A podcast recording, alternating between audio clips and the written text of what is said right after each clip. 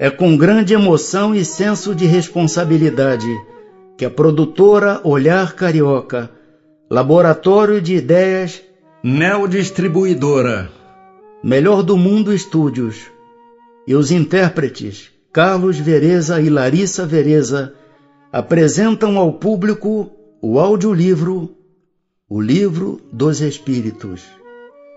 Com todas as perguntas formuladas por Hippolyte Leon Denisard Rivail, Allan Kardec, e as respostas dadas por espíritos de alta hierarquia espiritual, como, por exemplo, São João Evangelista, Santo Agostinho, São Vicente de Paula, São Luís, o Espírito de Verdade, Sócrates, Fenelon, Lamennais, Franklin, Swedenborg, entre outros. Optamos por não acrescentarmos os comentários de Kardec por acreditarmos que as perguntas e respostas, por elas mesmas, reproduzem com fidelidade a doutrina da terceira revelação. Paz em Cristo. Instruções dos Espíritos dadas a Allan Kardec quando da elaboração do Livro dos Espíritos. Ocupa-te cheio de zelo e perseverança do trabalho que empreendeste com o nosso concurso, pois esse trabalho é nosso. Nele pusemos as bases de um novo edifício que se eleva e que um dia há de reunir todos os homens no mesmo sentimento de amor e caridade. Mas antes de o divulgares, revelo-emos juntos, a fim de lhe verificarmos todas as minúcias. Estaremos contigo sempre que o pedires, para te ajudarmos nos teus trabalhos, porquanto esta é apenas uma parte da missão que te está confiada e que já um de nós te revelou. Entre os ensinos que te são dados, alguns há que deves guardar para ti somente, até nova ordem. Quando chegar o momento de os publicares, nós te diremos. Enquanto esperas, medita sobre eles, a fim de estares pronto quando te dissermos. Não te deixes desanimar pela crítica. Encontrarás contraditores encarniçados, sobretudo entre os que têm interesse nos abusos. Encontrá-lo-ás mesmo entre os espíritos. Por isso, o que ainda não estão completamente desmaterializados procuram frequentemente semear a dúvida por malícia ou ignorância. Prossegue sempre. Crê em Deus e caminha com confiança. Aqui estaremos para te amparar, e vem próximo o tempo em que a verdade brilhará de todos os lados. A vaidade de certos homens que julgam saber tudo e tudo querem explicar a seu modo dará nascimento a opiniões dissidentes. Mas todos os que tiverem em vista o grande princípio de Jesus se confundirão num só sentimento, o do amor do bem, e se unirão por um laço fraterno que prenderá o mundo inteiro. Estes deixarão de lado as miseráveis questões de palavras para só se ocuparem com o que é essencial e a doutrina será sempre a mesma quanto ao fundo para todos os que receberem comunicações de espíritos superiores. Com a perseverança é que chegarás a colher os frutos de teus trabalhos. O prazer que experimentarás, vendo a doutrina propagar-se e bem compreendida, será uma recompensa cujo valor integral conhecerás. Talvez mais no futuro do que no presente. Não te inquietes, pois, com os espinhos e as pedras que os incrédulos ou os maus acumularão no teu caminho. Conserva a confiança. Com ela chegarás ao fim e merecerás sempre ser ajudado. Lembra-te de que os bons espíritos só dispensam assistência aos que servem a Deus com humildade e desinteresse, e que repudiam a todo aquele que busca na senda do céu um degrau para conquistar as coisas da terra. que se afastam do orgulhoso e do ambicioso. O orgulho e a ambição serão sempre uma barreira erguida entre o homem e Deus.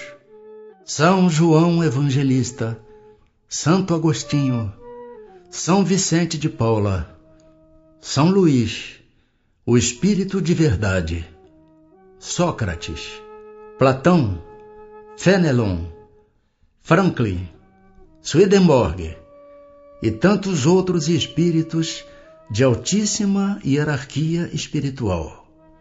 Paz em Cristo.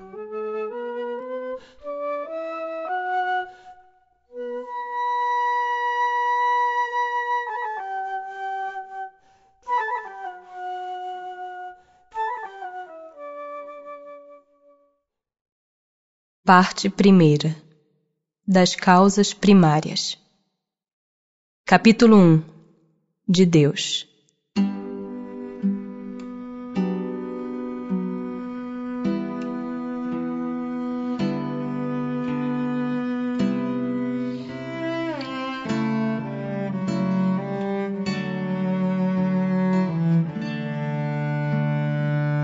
Deus e o infinito. O que é Deus? Deus é a inteligência suprema, causa primária de todas as coisas. Que se deve entender por infinito? O que não tem começo nem fim, o desconhecido. Tudo o que é desconhecido é infinito. Poder-se-ia dizer que Deus é o infinito? Definição incompleta. Pobreza da linguagem humana insuficiente para definir o que está acima da linguagem dos homens. Provas da existência de Deus. Onde se pode encontrar a prova da existência de Deus? Num axioma que aplicais às vossas ciências. Não há efeito sem causa. Procurai a causa de tudo o que não é obra do homem, e a vossa razão responderá. Que dedução se pode tirar do sentimento instintivo que todos os homens trazem em si da existência de Deus? A de que Deus existe. Pois de onde lhes viria esse sentimento, se não tivesse uma base? É ainda uma consequência do princípio. Não há efeito sem causa. O sentimento íntimo que temos da existência de Deus não poderia ser fruto da educação, resultado de ideias adquiridas? Se assim fosse, por que existiria nos vossos selvagens esse sentimento? Poder-se-ia achar nas propriedades íntimas da matéria a causa primária da formação das coisas? Mas então qual seria a causa dessas propriedades? É indispensável sempre uma causa primária. Que se deve pensar da opinião dos que atribuem a formação primária a uma combinação fortuita da matéria, ou por outra, ao acaso? Outro absurdo. Que homem de bom senso pode considerar o acaso um ser inteligente? E demais, que é o acaso? Nada. Em que é que na causa primária se revela uma inteligência suprema e superior a todas as inteligências? Tendes um provérbio que diz: Pela obra se reconhece o autor. Pois bem, vede a obra e procurai o autor. O orgulho é que gera a incredulidade. O homem orgulhoso nada admite acima de si. Por isso é que ele se denomina a si mesmo de espírito forte. Pobre ser, que um sopro de Deus pode abater. Atributos da divindade. Pode o homem compreender a natureza íntima de Deus? Não. Falta-lhe para isso o sentido. Será dado um dia ao homem compreender o mistério da divindade? Quando não mais tiver o espírito obscurecido pela matéria, quando pela sua perfeição se houver aproximado de Deus, ele o verá e o compreenderá. Embora não possamos compreender a natureza íntima de Deus, podemos formar ideia de algumas de suas perfeições? De algumas, sim o homem as compreende melhor, à proporção que se eleva acima da matéria. Entrevê-as pelo pensamento. Quando dizemos que Deus é eterno, infinito, imutável, imaterial, único, onipotente, soberanamente justo e bom? Temos ideia completa de seus atributos? Do vosso ponto de vista, sim, porque credes abranger tudo. Sabei, porém, que há coisas que estão acima da inteligência do homem mais inteligente, as quais a vossa linguagem, restrita às vossas ideias e sensações, não tem meios de exprimir. A razão, com efeito, vos diz que Deus deve possuir em grau supremo essas perfeições. Porquanto, se uma lhe faltasse, ou não fosse infinita, já ele não seria superior a tudo, não seria por consequência Deus. Para estar acima de todas as coisas, Deus tem que se achar isento de qualquer vicissitude e de qualquer das imperfeições que a imaginação possa conceber. Panteísmo. Deus é um ser distinto, ou será, como opinam alguns, a resultante de todas as forças e de todas as inteligências do universo reunidas. Se fosse assim, Deus não existiria, porquanto seria efeito e não causa. Ele não pode ser ao mesmo tempo uma e outra coisa. Deus existe. Disso não podeis duvidar, e é o essencial. Crede-me, não vades além. Não vos percais num labirinto de onde não lograrias sair. Isso não vos tornaria melhores, antes um pouco mais orgulhosos, pois que acreditarias saber, quando na realidade nada saberias. Deixai por consequência de lado todos esses sistemas, tendes bastantes coisas que vos tocam mais de perto, a começar por vós mesmos. Estudai as vossas próprias imperfeições, a fim de vos libertardes delas, o que será mais útil do que pretenderdes penetrar no que é impenetrável. Que se deve pensar da opinião segundo a qual todos os corpos da natureza, todos os seres, todos os globos do universo seriam partes da divindade e constituiriam em conjunto a própria divindade, ou por outra, que se deve pensar da doutrina panteísta, não podendo fazer-se Deus, o homem quer ao menos ser uma parte de Deus. Pretendem os que professam esta doutrina achar nela demonstração de alguns dos atributos de Deus. Sendo infinitos os mundos, Deus é por isso mesmo infinito. Não havendo o vazio ou nada em parte alguma, Deus está em toda parte. Estando Deus em toda parte, pois que tudo é parte integrante de Deus, ele dá a todos os fenômenos da natureza uma razão de ser inteligente. O que se pode opor a este raciocínio? A razão. Refleti maduramente, e não vos será difícil reconhecer-lhe o absurdo.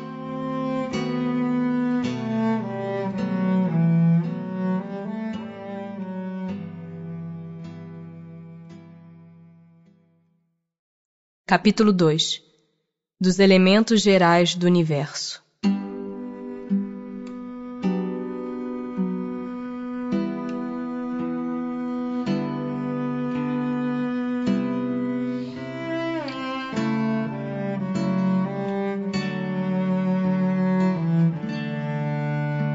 Conhecimento do princípio das coisas. É dado ao homem conhecer o princípio das coisas? Não.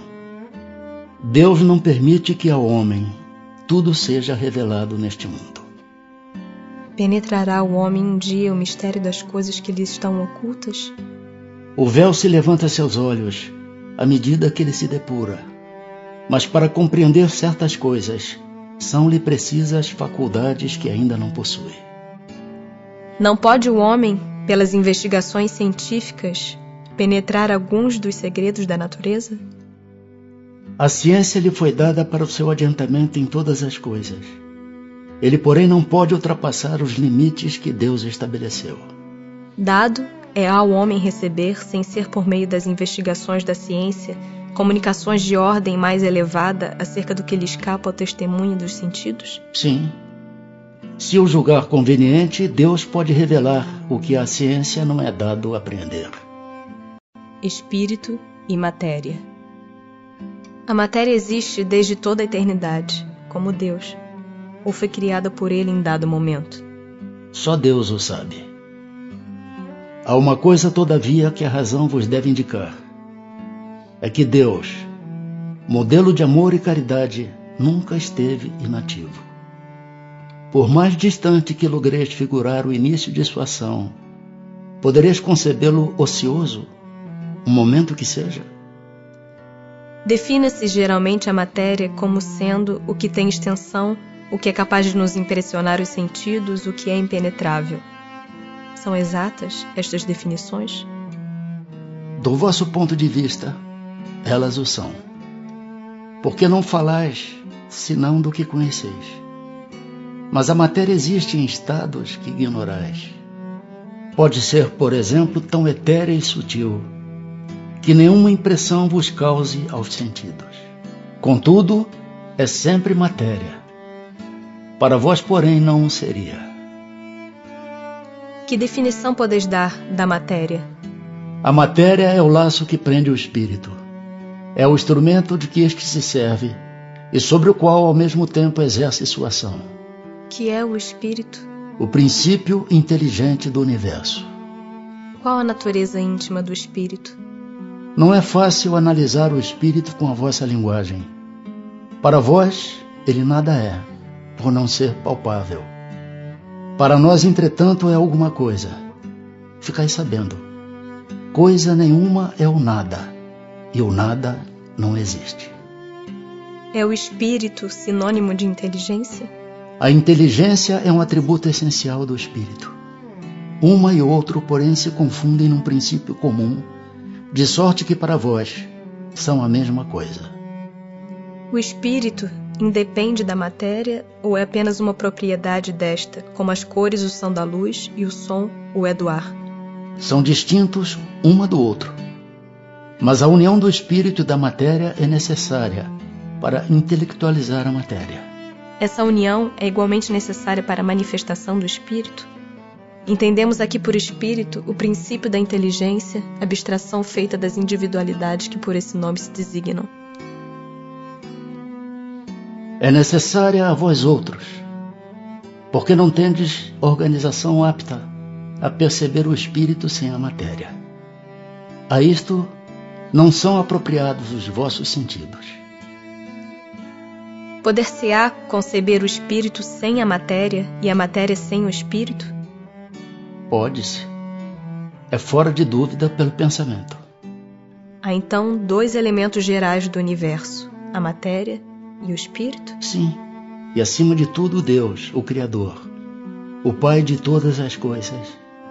Deus, espírito e matéria, constitui o princípio de tudo o que existe, a Trindade universal. Mas ao elemento material se tem que juntar o fluido universal que desempenha o papel de intermediário entre o espírito e a matéria propriamente dita, por demais grosseira para que o espírito possa exercer ação sobre ela. Embora de certo ponto de vista seja lícito classificá-lo com elemento material, ele se distingue deste por propriedades especiais. Se o fluido universal fosse positivamente matéria, razão não haveria para que também o espírito não o fosse está colocado entre o espírito e a matéria. É fluido, como a matéria é matéria, e susceptível pelas suas inumeráveis combinações com esta e sob a ação do espírito, de produzir a infinita variedade das coisas de que apenas conheceis uma parte mínima. Esse fluido universal, ou primitivo ou elementar, sendo o agente de que o espírito se utiliza, é o princípio sem o qual a matéria estaria em perpétuo estado de divisão e nunca adquiriria as qualidades que a gravidade lhe dá. Esse fluido será o que designamos pelo nome de eletricidade? Dissemos que ele é susceptível de inúmeras combinações. O que chamais fluido elétrico, fluido magnético, são modificações do fluido universal, que não é, propriamente falando, senão matéria mais perfeita, mais sutil e que se pode considerar independente. Pois que o espírito é, em si, alguma coisa? Não seria mais exato e menos sujeito à confusão dar aos dois elementos gerais as designações de matéria inerte e matéria inteligente? As palavras pouco nos importam. Compete-vos a vós formular a vossa linguagem de maneira a vos entenderdes. As vossas controvérsias provêm quase sempre de não vos entenderdes acerca dos termos que empregais, por ser incompleta a vossa linguagem para exprimir o que não vos fere os sentidos. Propriedades da matéria. A ponderabilidade é um atributo essencial da matéria? Da matéria como a entendeis, sim. Não, porém, da matéria considerada como fluido universal. A matéria etérea e sutil que constitui esse fluido vos é imponderável. Nem por isso, entretanto, deixa de ser o princípio da vossa matéria pesada. A matéria é formada de um só ou de muitos elementos? De um só elemento primitivo. Os corpos que considerais simples não são verdadeiros elementos. São transformações da matéria primitiva. De onde se originam as diversas propriedades da matéria? São modificações que as moléculas elementares sofrem por efeito da sua união em certas circunstâncias. De acordo com o que dizeis, os sabores, os odores, as cores, o som, as qualidades venenosas ou salutares dos corpos não passam de modificações de uma única substância primitiva? Sem dúvida. E que só existem devido à disposição dos órgãos destinados a percebê-las. A mesma matéria elementar é suscetível de experimentar todas as modificações e de adquirir todas as propriedades? Sim. E é isso o que se deve entender quando dizemos que tudo está em tudo. Não parece que esta teoria dá razão aos que não admitem na matéria senão duas propriedades essenciais, a força e o movimento, entendendo que todas as demais propriedades não passam de efeitos secundários que variam conforme a intensidade da força e a direção do movimento? É acertada essa opinião. Falta somente acrescentar e conforme a disposição das moléculas, como mostra, por exemplo, um corpo opaco que pode tornar-se transparente e vice-versa. As moléculas têm forma determinada? Certamente. As moléculas têm uma forma, porém não sois capazes de apreciá-la. Essa forma é constante ou variável? Constante a das moléculas elementares primitivas, variável a das moléculas secundárias, que mais não são do que aglomerações das primeiras. Porque o que chamais molécula, longe ainda está da molécula elementar. Espaço universal. O espaço universal é infinito ou limitado? Infinito. Supõe-no limitado. Que haverá para lá de seus limites? Isto te confunde a razão, bem eu sei. No entanto, a razão te diz que não pode ser de outro modo. O mesmo se dá com o infinito em todas as coisas. Não é na pequenina esfera em que vos achais que podereis compreendê-lo.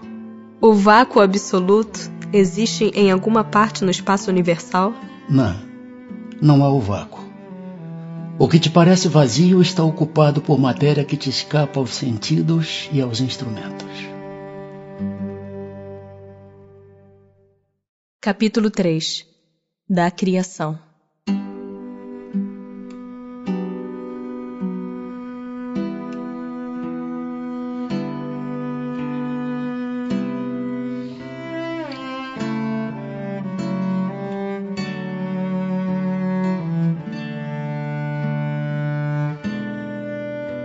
Formação dos mundos. O universo abrange a infinidade dos mundos que vemos e dos que não vemos. Todos os seres animados e inanimados. Todos os astros que se movem no espaço, assim como os fluidos que o enchem. O universo foi criado ou existe de toda a eternidade como Deus? É fora de dúvida que ele não pode ter se feito a si mesmo. Se existisse como Deus de toda a eternidade, não seria obra de Deus. Como criou Deus o universo? Para me servir de uma expressão corrente, direi: pela sua vontade. Nada caracteriza melhor essa vontade onipotente do que estas belas palavras da Gênese. Deus disse: Faça-se a luz, e a luz foi feita. Poderemos conhecer o modo de formação dos mundos? Tudo a que esse respeito se pode dizer e podeis compreender é que os mundos se formam pela condensação da matéria disseminada no espaço. Serão os cometas, como agora se pensa, um começo de condensação da matéria, mundos em via de formação? Isso está certo. Absurdo, porém, é acreditar-se na influência deles. Refiro-me à influência que vulgarmente lhes atribuem, porquanto todos os corpos celestes influem, de algum modo, em certos fenômenos físicos. Pode um mundo completamente formado desaparecer e disseminar-se de novo no espaço, a matéria que o compõe? Sim. Deus renova os mundos como renova os seres vivos. Poder-se-á conhecer o tempo que dura a formação dos mundos? Da Terra, por exemplo. Nada te posso dizer a respeito, porque só o Criador o sabe.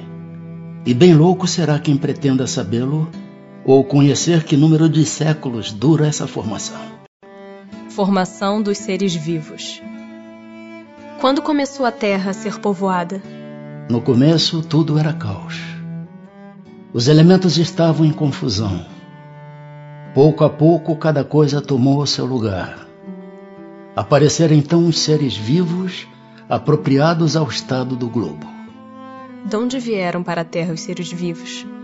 A Terra lhes continha os germes que aguardavam um momento favorável para se desenvolverem. Os princípios orgânicos se congregaram, desde que cessou a atuação da força que os mantinha afastados, e formaram germes de todos os seres vivos. Estes germes permaneceram em estado latente de inércia, como a crisálida e as sementes das plantas, até o momento propício ao surto de cada espécie. Os seres de cada uma destas se reuniram então e se multiplicaram. Onde estavam os elementos orgânicos antes da formação da Terra? Achavam-se, por assim dizer, em estado de fluido no espaço no meio dos espíritos ou em outros planetas, à espera da criação da Terra para começarem a existência nova em um novo globo. Ainda há seres que nasçam espontaneamente? Sim, mas o germe primitivo já existia em estado latente. Sois todos os dias testemunhas desse fenômeno. Os tecidos do corpo humano e dos animais não encerram os germes de uma multidão de vermes que só esperam para desabrochar a fermentação pútrida que lhes é necessária à existência? É um mundo minúsculo que dormita e se cria. A espécie humana se encontrava entre os elementos orgânicos contidos no globo terrestre? Sim, e veio a seu tempo. Foi o que deu lugar a que se dissesse que o homem se formou do limo da terra. Poderemos conhecer a época do aparecimento do homem e dos outros seres vivos na Terra? Não. Todos os vossos cálculos são quiméricos. Se o germe da espécie humana se encontrava entre os elementos orgânicos do globo, por que não se formam espontaneamente homens, como na origem dos tempos? O princípio das coisas está nos segredos de Deus. Entretanto, pode dizer-se que os homens, uma vez espalhados pela terra, absorveram em si mesmos os elementos necessários à sua própria formação para os transmitir segundo as leis da reprodução. O mesmo se deu com as diferentes espécies de seres vivos. Povoamento da Terra Adão. A espécie humana começou por um único homem? Não. Aquele a quem chamais Adão não foi o primeiro, nem o único a povoar a terra. Poderemos saber em que época viveu Adão? Mais ou menos na que lhe assinais, cerca de quatro mil anos antes do Cristo. Diversidade das raças humanas. De onde provêm as diferenças físicas e morais que distinguem as raças humanas na Terra? Do clima, da vida e dos costumes. Dá-se aí o que se dá com dois filhos de uma mesma mãe, que educados longe um do outro e de modos diferentes, em nada se assemelharão quanto ao moral. O homem surgiu em muitos pontos do globo? Sim, e em épocas várias o que também constitui uma das causas da diversidade das raças. Depois, dispersando seus homens por climas diversos e aliando-se os de uma aos de outras raças, novos tipos se formaram. Estas diferenças constituem espécies distintas? Certamente que não. Todas são de uma mesma família. Porventura, as múltiplas variedades de um mesmo fruto são motivo para que elas deixem de formar uma só espécie? Pelo fato de não proceder de um só indivíduo a espécie humana, devem os homens deixar de considerar-se irmãos? Todos os homens são irmãos em Deus, porque são animados pelo Espírito e tendem para o mesmo fim. Estais sempre inclinados a tomar as palavras na sua significação literal.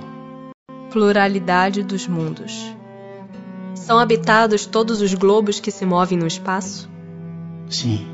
E o homem terreno está longe de ser, como supõe, o primeiro em inteligência, em bondade e em perfeição. Entretanto, há homens que se têm por espíritos muito fortes e que imaginam pertencer a este pequeno globo o privilégio de conter seres racionais orgulho e vaidade. Julgam que só para eles criou Deus o universo. É a mesma constituição física dos diferentes globos? Não. De modo algum se assemelham.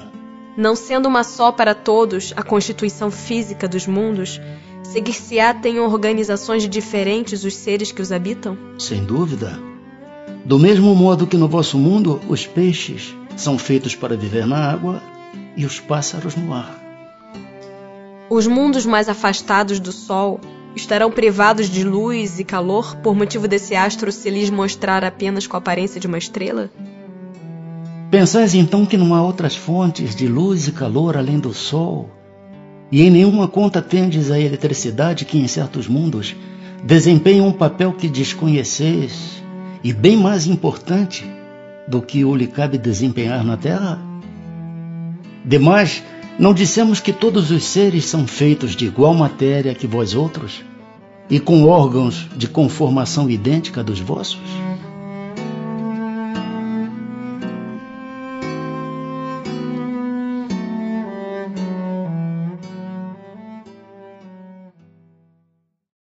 Capítulo 4 Do princípio vital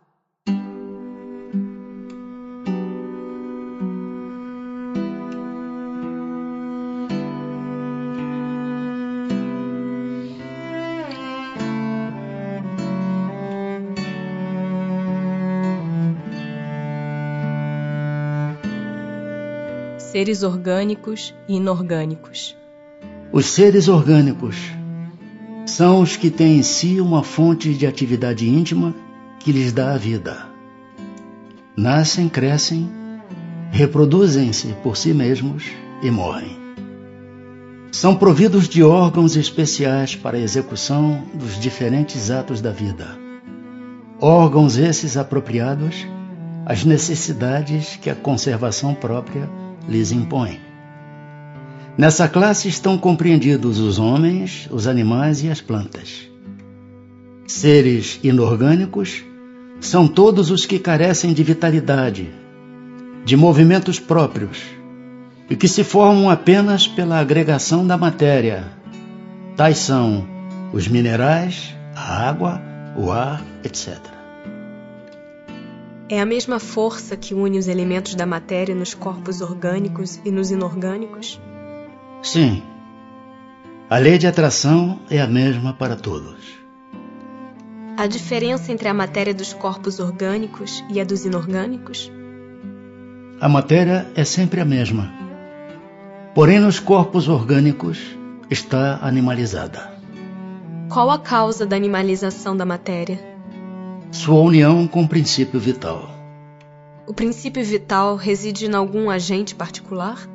Ou é simplesmente uma propriedade da matéria organizada? Numa palavra, é efeito ou causa? Uma e outra coisa. A vida é um efeito devido à ação de um agente sobre a matéria. Esse agente sem a matéria não é a vida, do mesmo modo que a matéria não pode viver sem esse agente. Ele dá vida a todos os seres que o absorvem e assimilam. Vimos que o espírito e a matéria são dois elementos constitutivos do universo. O princípio vital será um terceiro? É. Sem dúvida, um dos elementos necessários à constituição do universo, mas que também tem sua origem na matéria universal modificada. É para vós um elemento, como o oxigênio e o hidrogênio, que entretanto não são elementos primitivos, pois que tudo isso deriva de um só princípio. Parece resultar daí que a vitalidade não tem seu princípio num agente primitivo distinto e sim numa propriedade especial da matéria universal, devido a certas modificações. Isto é consequência do que dissemos. O princípio vital reside em algum dos corpos que conhecemos? Ele tem por fonte o fluido universal. É o que chamais fluido magnético ou fluido elétrico animalizado. É o intermediário, o elo existente entre o espírito e a matéria. O princípio vital é um só para todos os seres orgânicos? Sim, modificado segundo as espécies. É ele que lhes dá movimento e atividade e os distingue da matéria inerte, porquanto o movimento da matéria não é a vida. Esse movimento, ela o recebe, não o dá. A vitalidade é atributo permanente do agente vital ou se desenvolve tão só pelo funcionamento dos órgãos? Ela não se desenvolve senão com o corpo. Não dissemos que esse agente sem a matéria não é a vida? A união dos dois é necessária para produzir a vida. Poder-se-á dizer que a vitalidade se acha em estado latente quando o agente vital não está unido ao corpo? Sim, é isso. A vida e a morte. Qual a causa da morte dos seres orgânicos? esgotamento dos órgãos. Poder-se-ia comparar a morte à cessação do movimento de uma máquina desorganizada? Sim. Se a máquina está mal montada, cessa o movimento. Se o corpo está enfermo, a vida se extingue. Por que é que uma lesão do coração mais depressa causa a morte do que as de outros órgãos?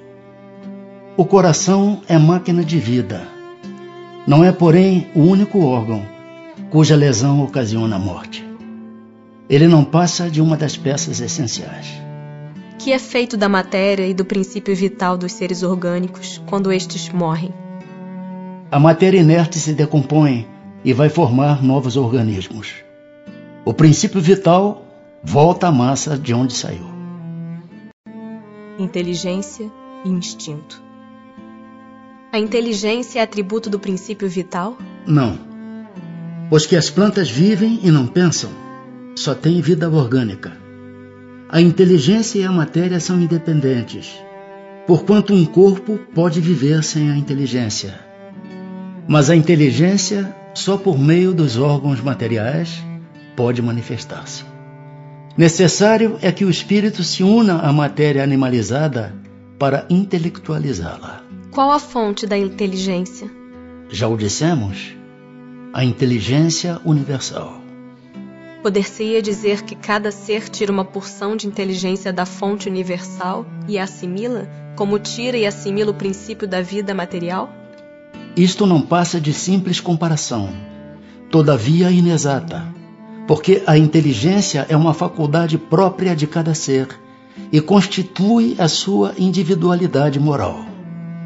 Demais, como sabeis, há coisas que ao homem não é dado penetrar, e esta, por enquanto, é desse número. O instinto independe da inteligência? Precisamente não. Por isso que o instinto é uma espécie de inteligência. É uma inteligência sem raciocínio, Por ele é que todos os seres provêm as suas necessidades. Pode estabelecer-se uma linha de separação entre instinto e a inteligência? Isto é, precisar onde um acaba e começa a outra?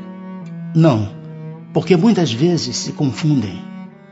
Mas muito bem se podem distinguir os atos que decorrem do instinto dos que são da inteligência. É acertado dizer-se que as faculdades instintivas diminuem à medida que crescem as intelectuais? Não. O instinto existe sempre, mas o homem o despreza. O instinto também pode conduzir ao bem. Ele quase sempre nos guia e algumas vezes com mais segurança do que a razão. Nunca se transvia. Porque nem sempre é guia infalível a razão.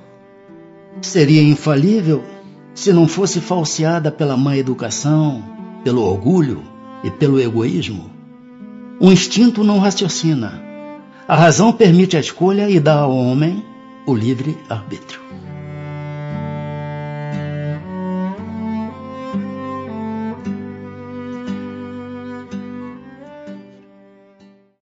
Parte segunda.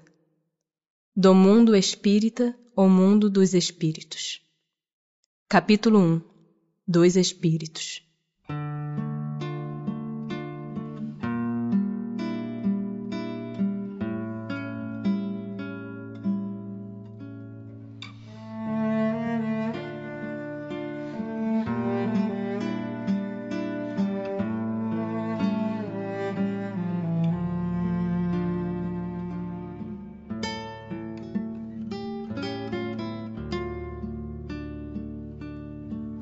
Origem e natureza dos espíritos.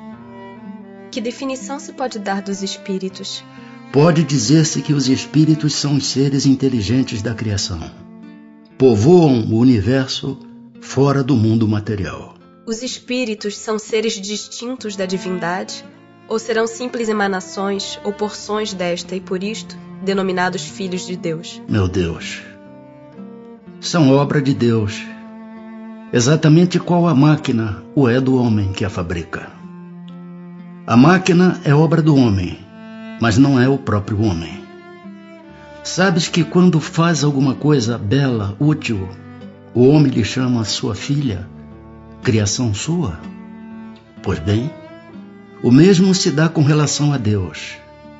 Somos seus filhos, pois que somos obra sua. Os espíritos tiveram princípio ou existem como Deus de toda a eternidade? Se não tivessem tido princípio, seriam iguais a Deus, quando ao contrário, são criação sua e se acham submetidos à sua vontade. Deus existe de toda a eternidade, é incontestável. Quanto, porém, ao modo por que nos criou e em que momento o fez, nada sabemos. Podes dizer que não tivemos princípio, se quiseres com isso significar que, sendo eterno, Deus há de ter sempre criado ininterruptamente. Mas quando e como cada um de nós foi feito, repito-te, nenhum sabe, e aí é que está o mistério. Pois que há dois elementos gerais no universo: o elemento inteligente e o elemento material. Poder-se-á dizer que os espíritos são formados do elemento inteligente, como os corpos inertes o são do elemento material? Evidentemente. Os espíritos são a individualização do princípio inteligente, como os corpos são a individualização do princípio material. A época e o modo por que essa formação se operou é que são desconhecidos. A criação dos espíritos é permanente ou só se deu na origem dos tempos? É permanente. Quer dizer, Deus jamais deixou de criar. Os espíritos se formam espontaneamente ou procedem uns dos outros? Deus os cria, como a todas as outras criaturas, pela sua vontade. Mas repito ainda uma vez: a origem deles é um mistério. Será certo dizer-se que os espíritos são imateriais? Como se pode definir uma coisa quando faltam termos de comparação e com uma linguagem deficiente? Pode um cego de nascença definir a luz? Imaterial não é bem o termo. Incorpóreo seria mais exato, pois deves compreender que, sendo uma criação, o espírito há de ser alguma coisa. É a matéria quintessenciada, mas sem analogia para vós outros. É tão etérea que escapa inteiramente ao alcance dos vossos sentidos. Os espíritos têm fim? Compreende-se que seja eterno o princípio de onde eles emanam, mas o que perguntamos é se suas individualidades têm um termo, e se em dado tempo mais ou menos longo, o elemento de que são formados não se dissemina e volta à massa de onde saiu, como sucede com os corpos materiais. É difícil de conceber-se que uma coisa que teve começo possa não ter fim. Há muitas coisas que não compreendeis porque tendes limitada inteligência. Isso, porém, não é razão para que as repilais. O filho não compreende tudo o que a seu pai é compreensível, nem o ignorante tudo o que o sábio apreende. Dizemos que a existência dos espíritos não tem fim. É tudo o que podemos por agora dizer. Mundo normal primitivo. Os espíritos constituem um mundo à parte, fora daquele que vemos? Sim. O mundo dos espíritos ou das inteligências incorpóreas. Qual dos dois, o mundo espírita ou o mundo corpóreo, é o principal na ordem das coisas? O mundo espírita, que preexiste e sobrevive a tudo. O mundo corporal poderia deixar de existir ou nunca ter existido sem que isso alterasse a essência do mundo espírita? De certo. Eles são independentes, Contudo, é incessante a correlação entre ambos, porquanto um sobre o outro incessantemente reagem. Ocupam os espíritos uma região determinada e circunscrita no espaço? Estão por toda parte. Povoam infinitamente os espaços infinitos. Tendes muitos deles de contínuo a vosso lado, observando-vos e sobre vós atuando sem o perceberdes. Pois que os espíritos são uma das potências da natureza e os instrumentos de que Deus se serve para execução de seus desígnios providenciais. Nem todos, porém, vão a toda parte. Por isso que há regiões interditas aos menos adiantados. Forma e ubiquidade dos espíritos. Os espíritos têm forma determinada, limitada e constante? Para vós, não. Para nós, sim. O espírito é, se quiserdes, uma chama, um clarão ou uma centelha etérea. Essa chama ou centelha tem cor?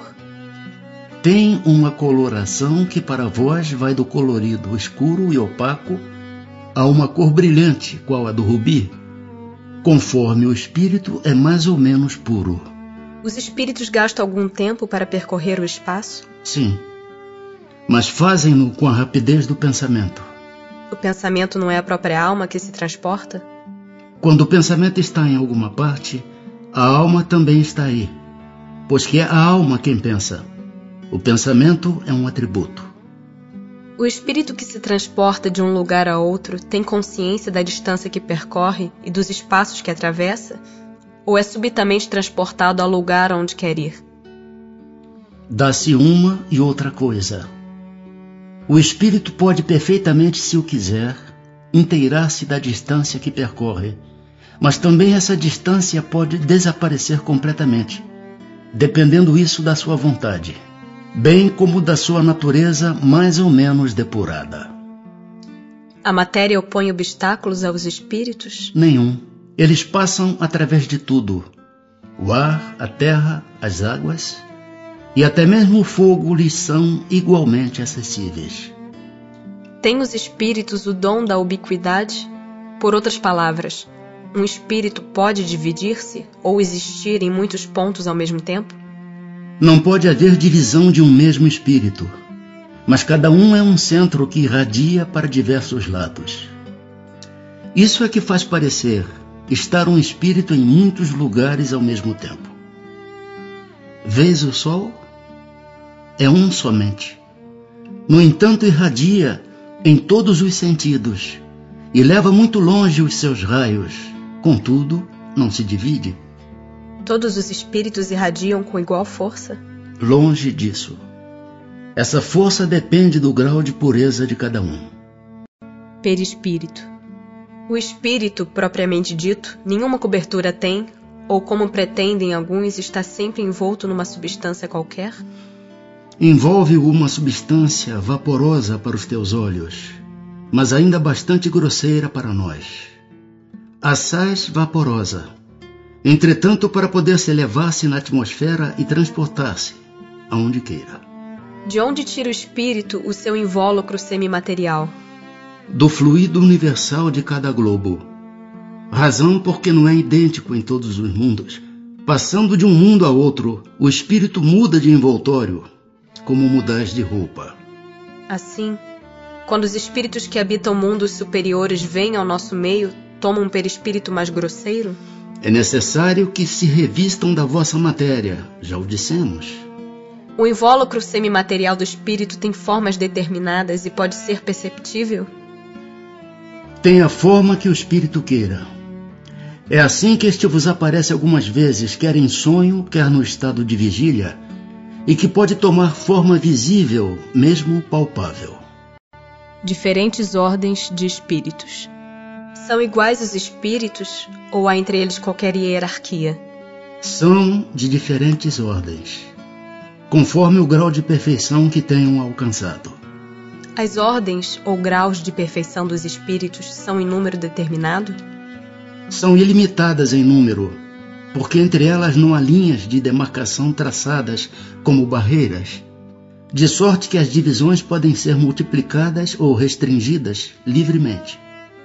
Todavia, considerando-se os caracteres gerais dos espíritos, elas podem reduzir-se a três principais. Na primeira, colocar-se-ão os que atingiram a perfeição máxima, os puros espíritos. Formam a segunda os que chegaram ao meio da escala. O desejo do bem é o que neles predomina. Pertencerão à terceira os que ainda se acham na parte inferior da escala, os espíritos imperfeitos. A ignorância, o desejo do mal e todas as paixões mais que lhes retardam o progresso, eis o que os caracteriza. Os espíritos da segunda ordem, para os quais o bem constitui a preocupação dominante, têm o poder de praticá-lo? Cada um deles dispõe desse poder de acordo com o grau de perfeição a que chegou.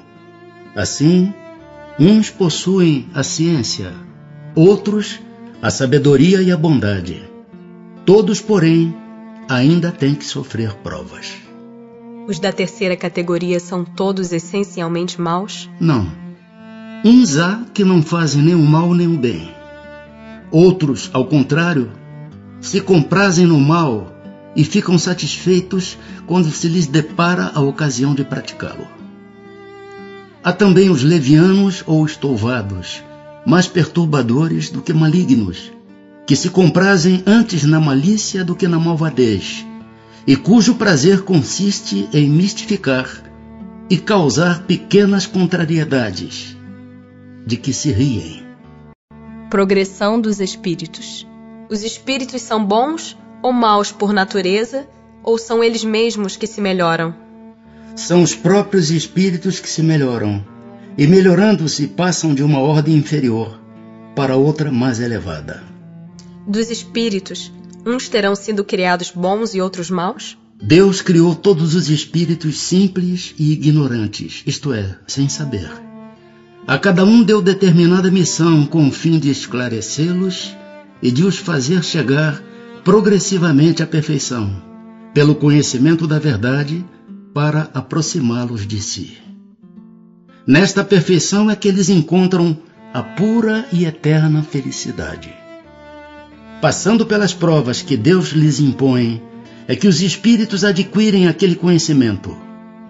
Uns aceitam submissos essas provas e chegam mais depressa à meta que lhes foi assinada. Outros só a suportam murmurando e, pela falta em que desse modo incorrem, permanecem afastados da perfeição e da prometida felicidade.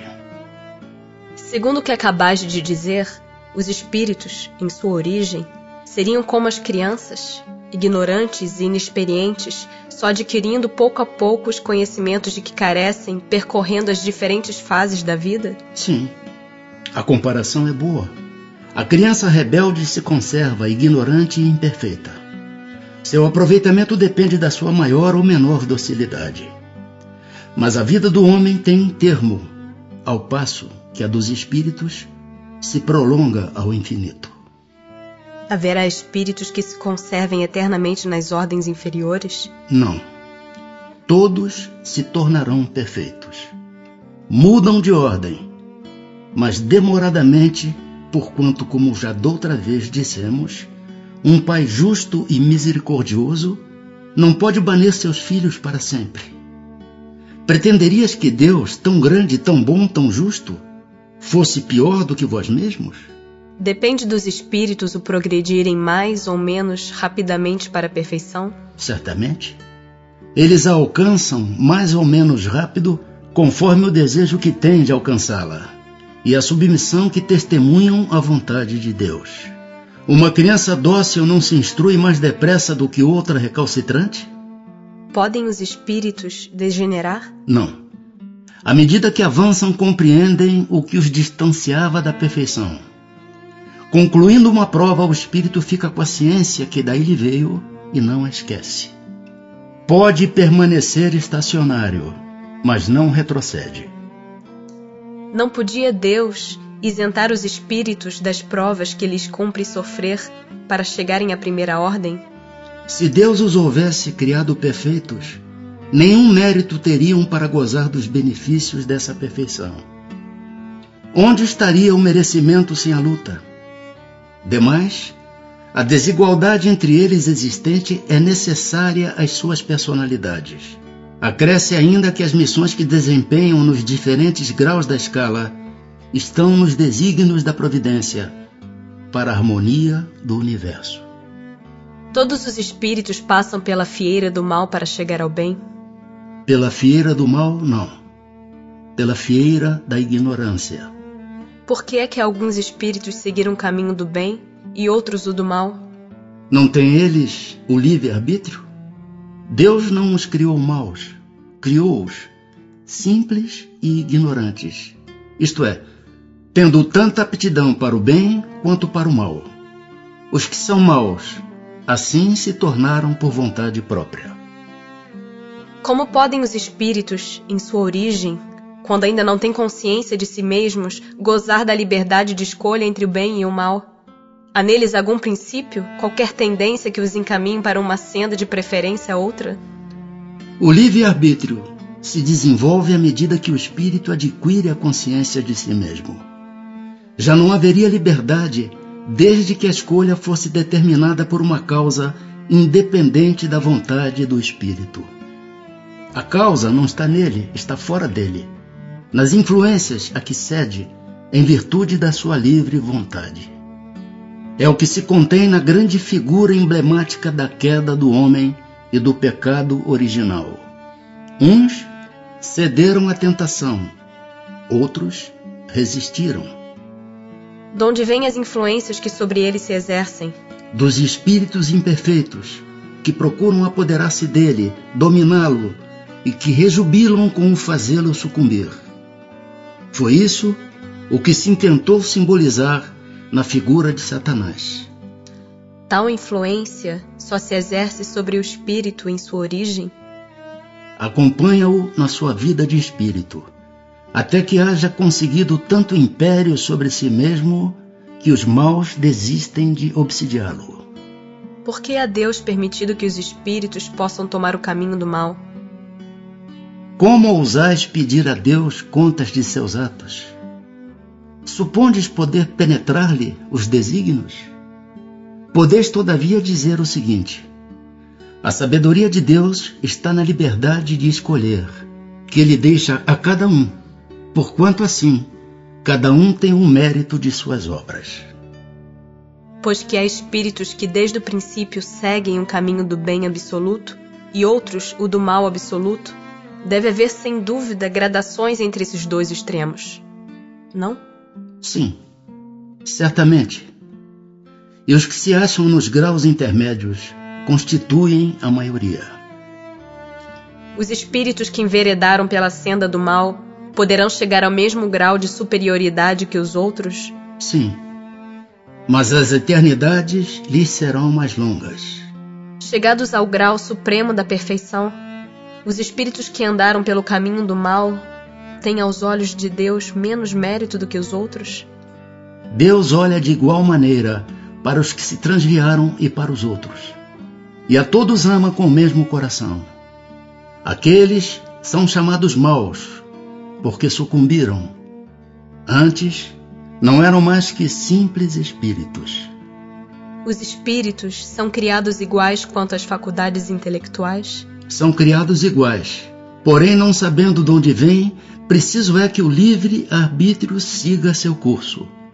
Eles progridem mais ou menos rapidamente em inteligência, como em moralidade. Anjos e demônios. Os seres a que chamamos anjos, arcanjos, serafins, formam uma categoria especial, de natureza diferente da dos outros espíritos? Não. São os espíritos puros, os que se acham no mais alto grau da escala e reúnem todas as perfeições. Os anjos hão percorrido todos os graus da escala? Percorreram todos os graus, mas do modo que havemos dito Uns aceitando sem murmurar suas missões, chegaram depressa. Outros gastaram mais ou menos tempo para chegar à perfeição. Sendo errônea a opinião dos que admitem a existência de seres criados perfeitos e superiores a todas as outras criaturas, como se explica que essa crença esteja na tradição de quase todos os povos? Fica sabendo que o mundo onde te achas não existe de toda a eternidade e que muito tempo antes que ele existisse, já havia espíritos que tinham atingido o grau supremo. Acreditaram os homens que eles eram assim desde todos os tempos. Há demônios, no sentido que se dá a esta palavra? Se houvesse demônios, seriam obra de Deus. Mas porventura Deus seria justo e bom se houvera criado seres destinados eternamente ao mal e a permanecerem eternamente desgraçados? Se há demônios, eles se encontram no mundo inferior em que habitais e em outros semelhantes. São esses homens hipócritas que fazem de um Deus justo um Deus mau e vingativo e que julgam agradá-lo por meio das abominações que praticam em seu nome?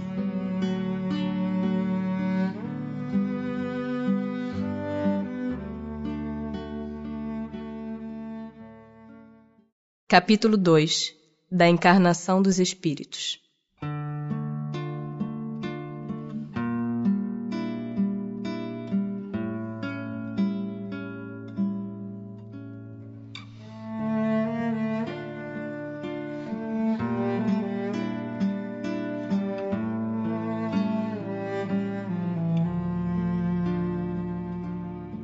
Objetivo da encarnação qual o objetivo da encarnação dos espíritos?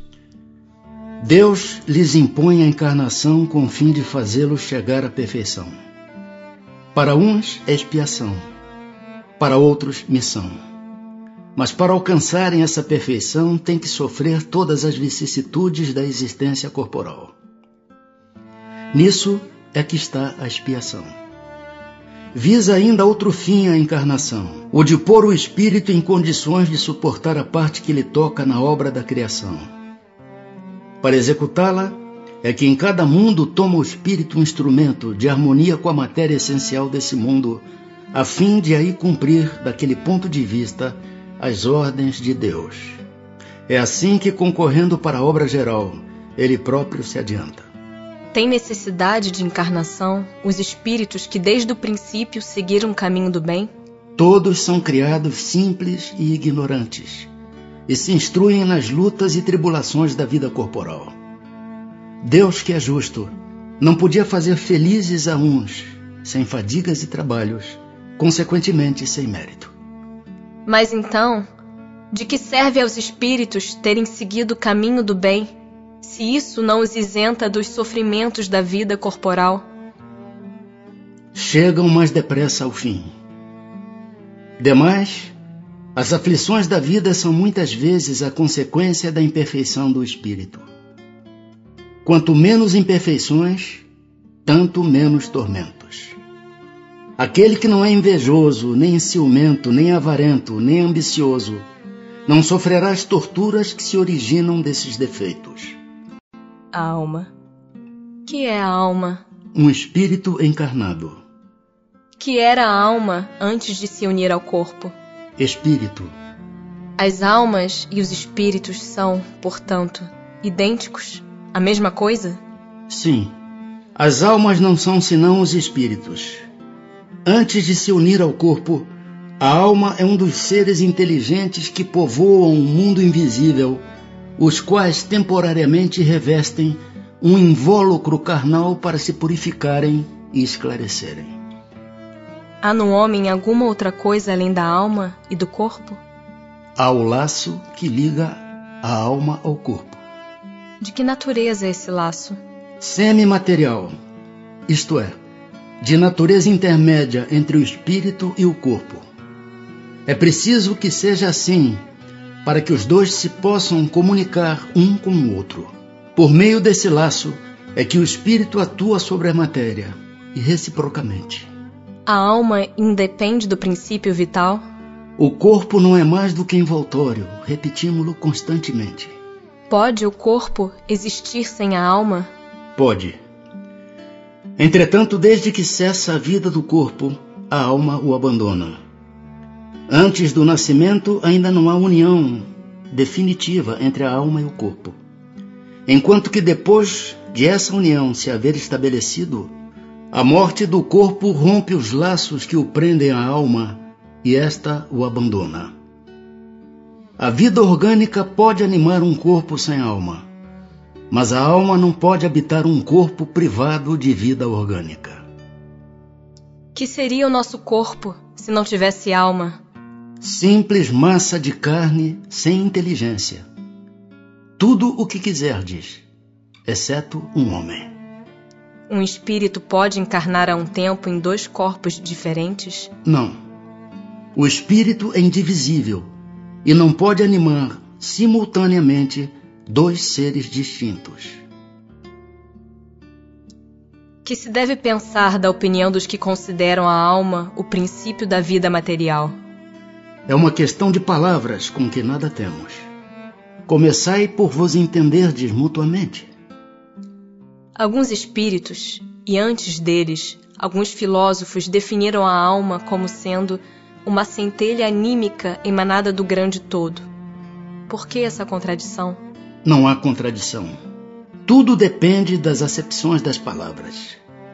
Por que não tendes uma palavra para cada coisa? Que se deve pensar da teoria da alma subdividida em tantas partes quantos são os músculos e presidindo assim a cada uma das funções do corpo? Ainda isto depende do sentido que se empreste à palavra alma. Se se entende por alma o fluido vital, essa teoria tem razão de ser. Se se entende por alma o espírito encarnado, é errônea. Já dissemos que o espírito é indivisível. Ele imprime movimento aos órgãos, servindo-se do fluido intermediário, sem que para isso se divida.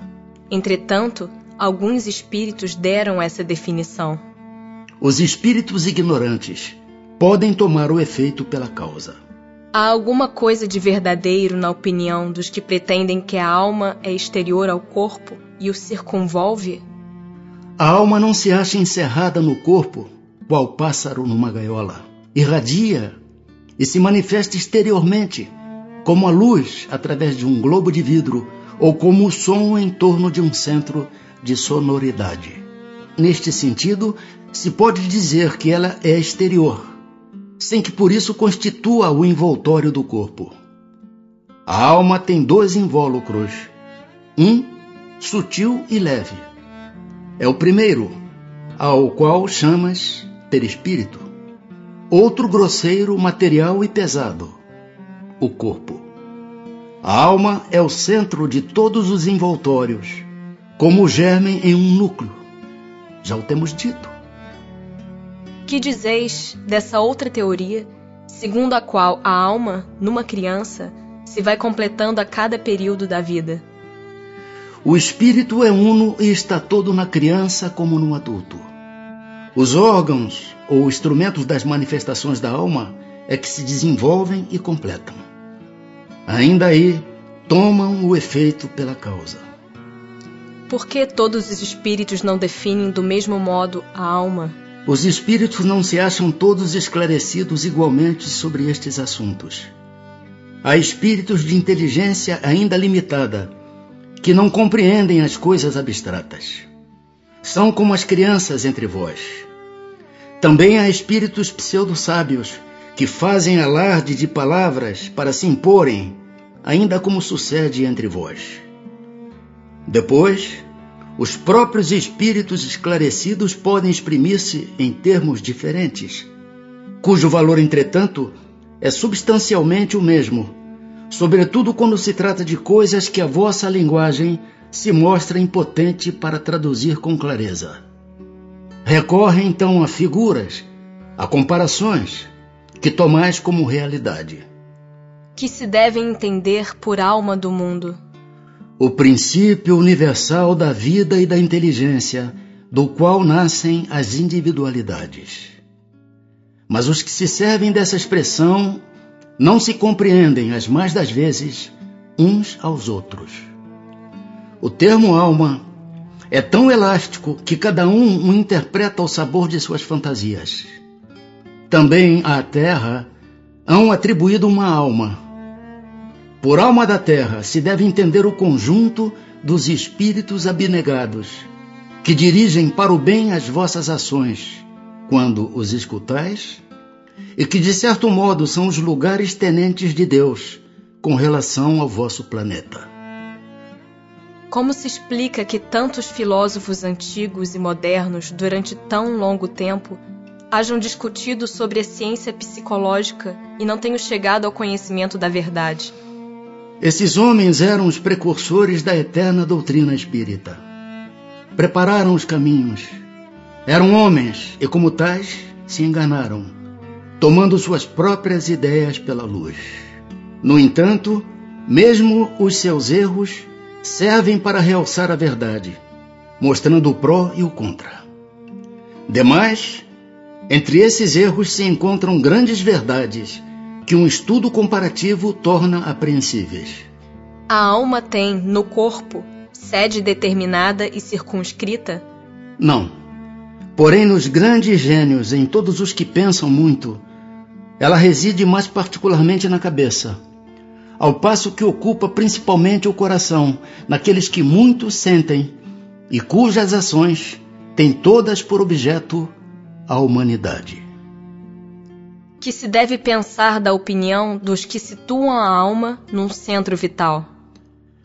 Quer isso dizer que o espírito habita de preferência essa parte do vosso organismo, por ser aí o ponto de convergência de todas as sensações. Os que a situam no que consideram o centro da vitalidade, esses a confundem com o fluido ou princípio vital. Pode, todavia, dizer-se que a sede da alma se encontra especialmente nos órgãos que servem para as manifestações intelectuais e morais. Materialismo.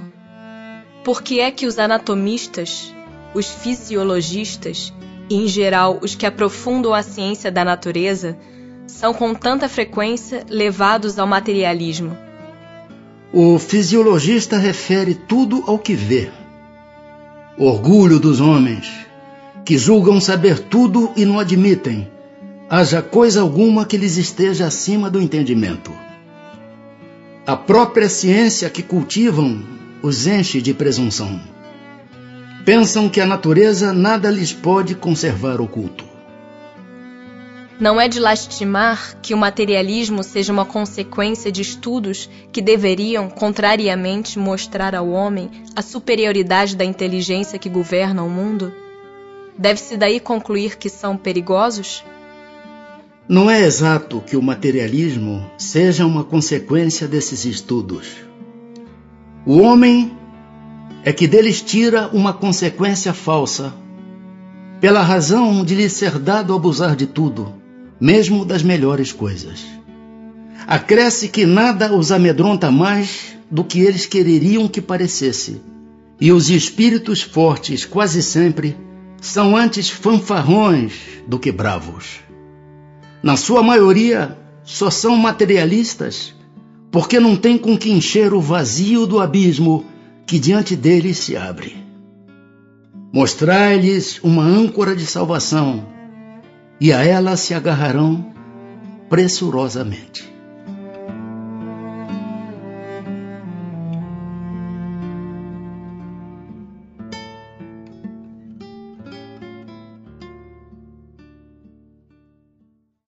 Capítulo 3 Da volta do espírito, extinta a vida corpórea, à vida espiritual.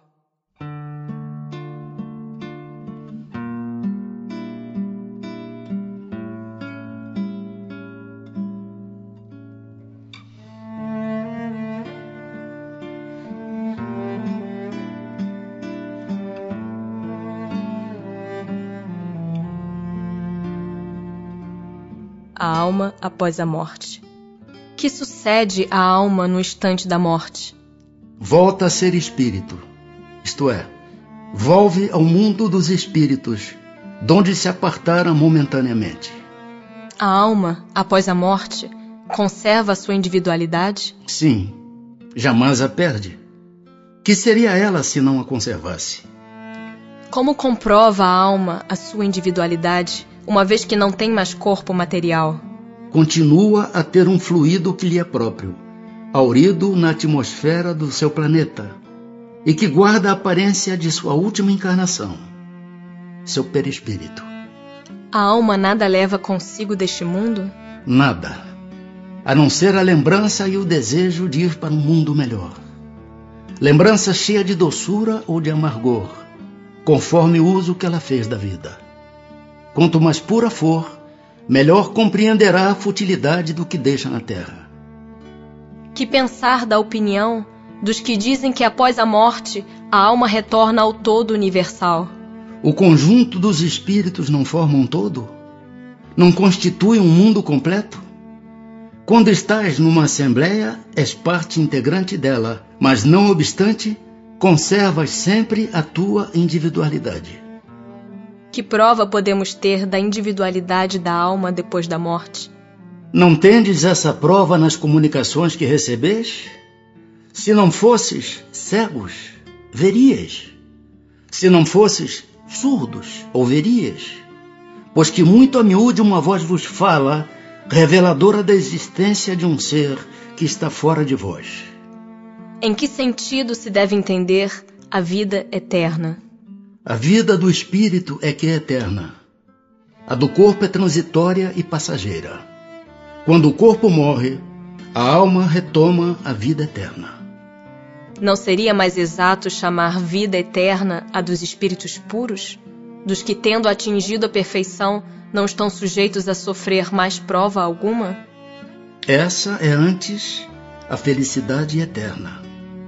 Mas isto constitui uma questão de palavras Chamai as coisas como quiserdes, contanto que vos entendais. Separação da alma e do corpo. É dolorosa a separação da alma e do corpo? Não. O corpo quase sempre sofre mais durante a vida do que no momento da morte. A alma, nenhuma parte toma nisso. Os sofrimentos que algumas vezes se experimentam no instante da morte são um gozo para o espírito que vê chegar o termo do seu exílio. Como se opera a separação da alma e do corpo? Frágeis os laços que a retinham, ela se desprende. A separação se dá instantaneamente por brusca transição? Haverá alguma linha de demarcação nitidamente traçada entre a vida e a morte? Não a alma se desprende gradualmente. Não se escapa como um pássaro cativo, a que se restitua subitamente a liberdade. Aqueles dois estados se tocam e confundem, de sorte que o espírito se solta pouco a pouco dos laços que o prendiam. Estes laços se desatam, não se quebram. A separação definitiva da alma e do corpo pode ocorrer antes da cessação completa da vida orgânica? Na agonia, a alma algumas vezes já tem deixado o corpo. Nada mais há que a vida orgânica. O homem já não tem consciência de si mesmo. Entretanto, ainda lhe resta um sopro de vida orgânica. O corpo é a máquina que o coração põe em movimento. Existe enquanto o coração faz circular nas veias o sangue, para o que não necessita da alma. No momento da morte, a alma sente, alguma vez, qualquer aspiração ou êxtase que lhe faça entrever o mundo onde vai de novo entrar? Muitas vezes, a alma sente que se desfazem os laços que a prendem ao corpo Emprega então todos os esforços para desfazê-los inteiramente. Já em parte desprendida da matéria, vê o futuro desdobrar-se diante de si e goza por antecipação do estado de espírito.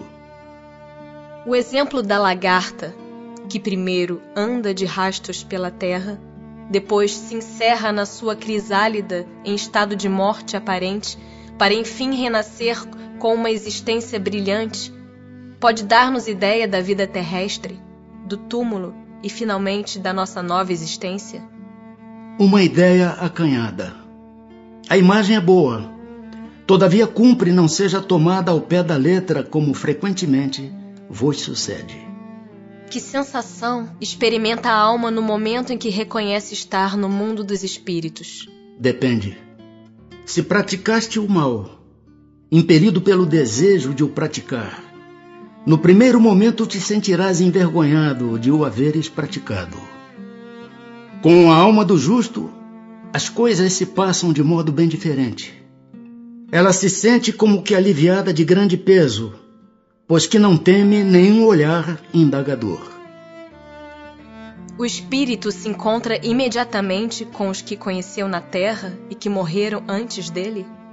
Sim, conforme a afeição que lhes votava e a que a eles lhe consagravam. Muitas vezes aqueles seus conhecidos o vêm receber à entrada do mundo dos espíritos e o ajudam a desligar-se das faixas da matéria. Encontra-se também com muitos dos que conheceu e perdeu de vista durante a sua vida terrena.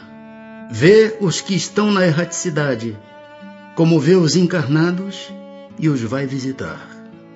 Em caso de morte violenta e acidental, quando os órgãos ainda não se enfraqueceram em consequência da idade ou das moléstias, a separação da alma e a cessação da vida ocorrem simultaneamente? Geralmente assim é. Mas em todos os casos, muito breve é o instante que medeia entre uma e outra. Após a decapitação, por exemplo, Conserva o homem por alguns instantes a consciência de si mesmo?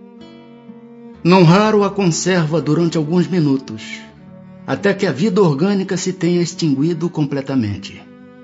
Mas também quase sempre a apreensão da morte lhe faz perder aquela consciência antes do momento do suplício. Perturbação espiritual. A alma tem consciência de si mesma imediatamente depois de deixar o corpo? Imediatamente não é bem o termo. A alma passa algum tempo em estado de perturbação. A perturbação que se segue à separação da alma e do corpo é do mesmo grau e da mesma duração para todos os espíritos? Não. Depende da elevação de cada um. Aquele que já está purificado se reconhece quase imediatamente, pois que se libertou da matéria antes que cessasse a vida do corpo. Enquanto que o homem carnal, aquele cuja consciência ainda não está pura, guarda por muito mais tempo a impressão da matéria. O conhecimento do Espiritismo exerce alguma influência sobre a duração mais ou menos longa da perturbação? Influência muito grande. Por isso que o espírito já antecipadamente compreendia a sua situação. Mas a prática do bem e a consciência pura são o que maior influência exercem.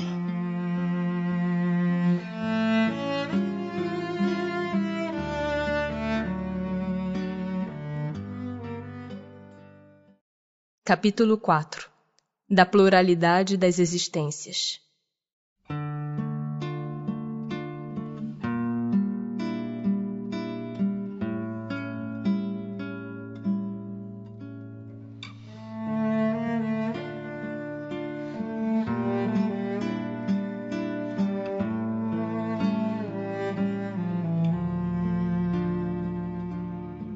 reencarnação como pode a alma que não alcançou a perfeição durante a vida corpórea acabar de depurar-se? Sofrendo a prova de uma nova existência. Como realiza essa nova existência? Será pela sua transformação como espírito? Depurando-se, a alma indubitavelmente experimenta uma transformação. Mas para isso necessária lhe é a prova da vida corporal. A alma passa então por muitas existências corporais? Sim, todos contamos muitas existências. Os que dizem o contrário pretendem manter-vos na ignorância em que eles próprios se encontram. Esse o desejo deles. Parece resultar desse princípio que a alma, depois de haver deixado um corpo, toma outro, ou então que reencarna em novo corpo. É assim que se deve entender? Evidentemente. Qual o fim objetivado com a reencarnação? Expiação. Melhoramento progressivo da humanidade. Sem isto, onde a justiça? É limitado o número das existências corporais ou o espírito reencarna perpetuamente? A cada nova existência, o espírito dá um passo para diante na senda do progresso. Desde que se ache limpo de todas as impurezas não tem mais necessidade das provas da vida corporal. É invariável o número das encarnações para todos os espíritos? Não. Aquele que caminha depressa a muitas provas se poupa. Todavia, as encarnações sucessivas são sempre muito numerosas, porquanto o progresso é quase infinito. O que fica sendo o espírito depois da sua última encarnação? Espírito bem-aventurado, puro Espírito. Justiça da reencarnação. Em que se funda o dogma da reencarnação? Na justiça de Deus e na revelação, pois incessantemente repetimos: o bom pai deixa sempre aberta a seus filhos uma porta para o arrependimento. Não te diz a razão que seria injusto privar para sempre da felicidade eterna todos aqueles de quem não dependeu o melhorarem-se? Não são filhos de Deus todos os homens? Só entre os egoístas se encontram a iniquidade, o ódio implacável e os castigos sem remissão. Encarnação nos diferentes mundos. As nossas diversas existências corporais se verificam todas na Terra? Não. Vivemos-las em diferentes mundos. As que aqui passamos não são as primeiras nem as últimas. São, porém, das mais materiais e das mais distantes da perfeição. A cada nova existência corporal, a alma passa de um mundo para outro? Ou pode ter muitas no mesmo globo? Pode viver muitas vezes no mesmo globo, se não se adiantou bastante para passar a um mundo superior. Podemos então reaparecer muitas vezes na Terra? Certamente. Podemos voltar a este depois de termos vivido em outros mundos? Sem dúvida. É possível que já tenhas vivido em outros mundos e na Terra. Tornar a viver na Terra constitui uma necessidade? Não. Mas se não progredistes, podereis ir para outro mundo que não valha mais do que a Terra e que talvez até seja pior do que ela. Haverá alguma vantagem em voltar-se a habitar a Terra? Nenhuma vantagem particular, a menos que seja em missão. Caso em que se progride aí, como em qualquer outro planeta. Não se seria mais feliz permanecendo na condição de espírito? Não, não. Estacionar-se-ia. E o que se quer é caminhar para Deus. Depois de haver encarnado noutros mundos, podem os espíritos encarnar neste, sem que jamais aí tenham estado? Sim, do mesmo modo que vós em outros.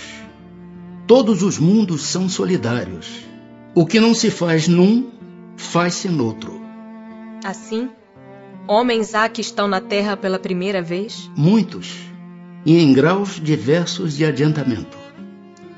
Pode-se reconhecer, por um indício qualquer, que um espírito está pela primeira vez na Terra? Nenhuma utilidade teria isso.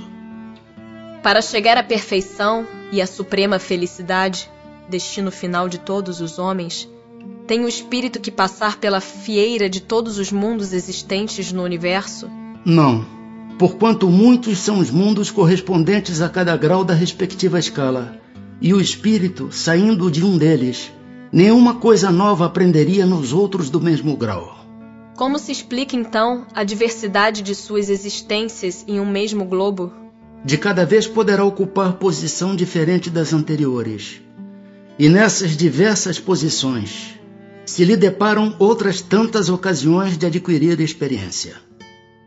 Podem os espíritos encarnar em um mundo relativamente inferior a outro onde já viveram? Sim, quando em missão, com o objetivo de auxiliarem o progresso, caso em que aceitam alegres as tribulações de tal existência, por lhes proporcionar meio de se adiantarem. Mas não pode dar-se também por expiação? Não pode Deus degradar para mundos inferiores espíritos rebeldes? Os espíritos podem conservar-se estacionários, mas não retrocedem.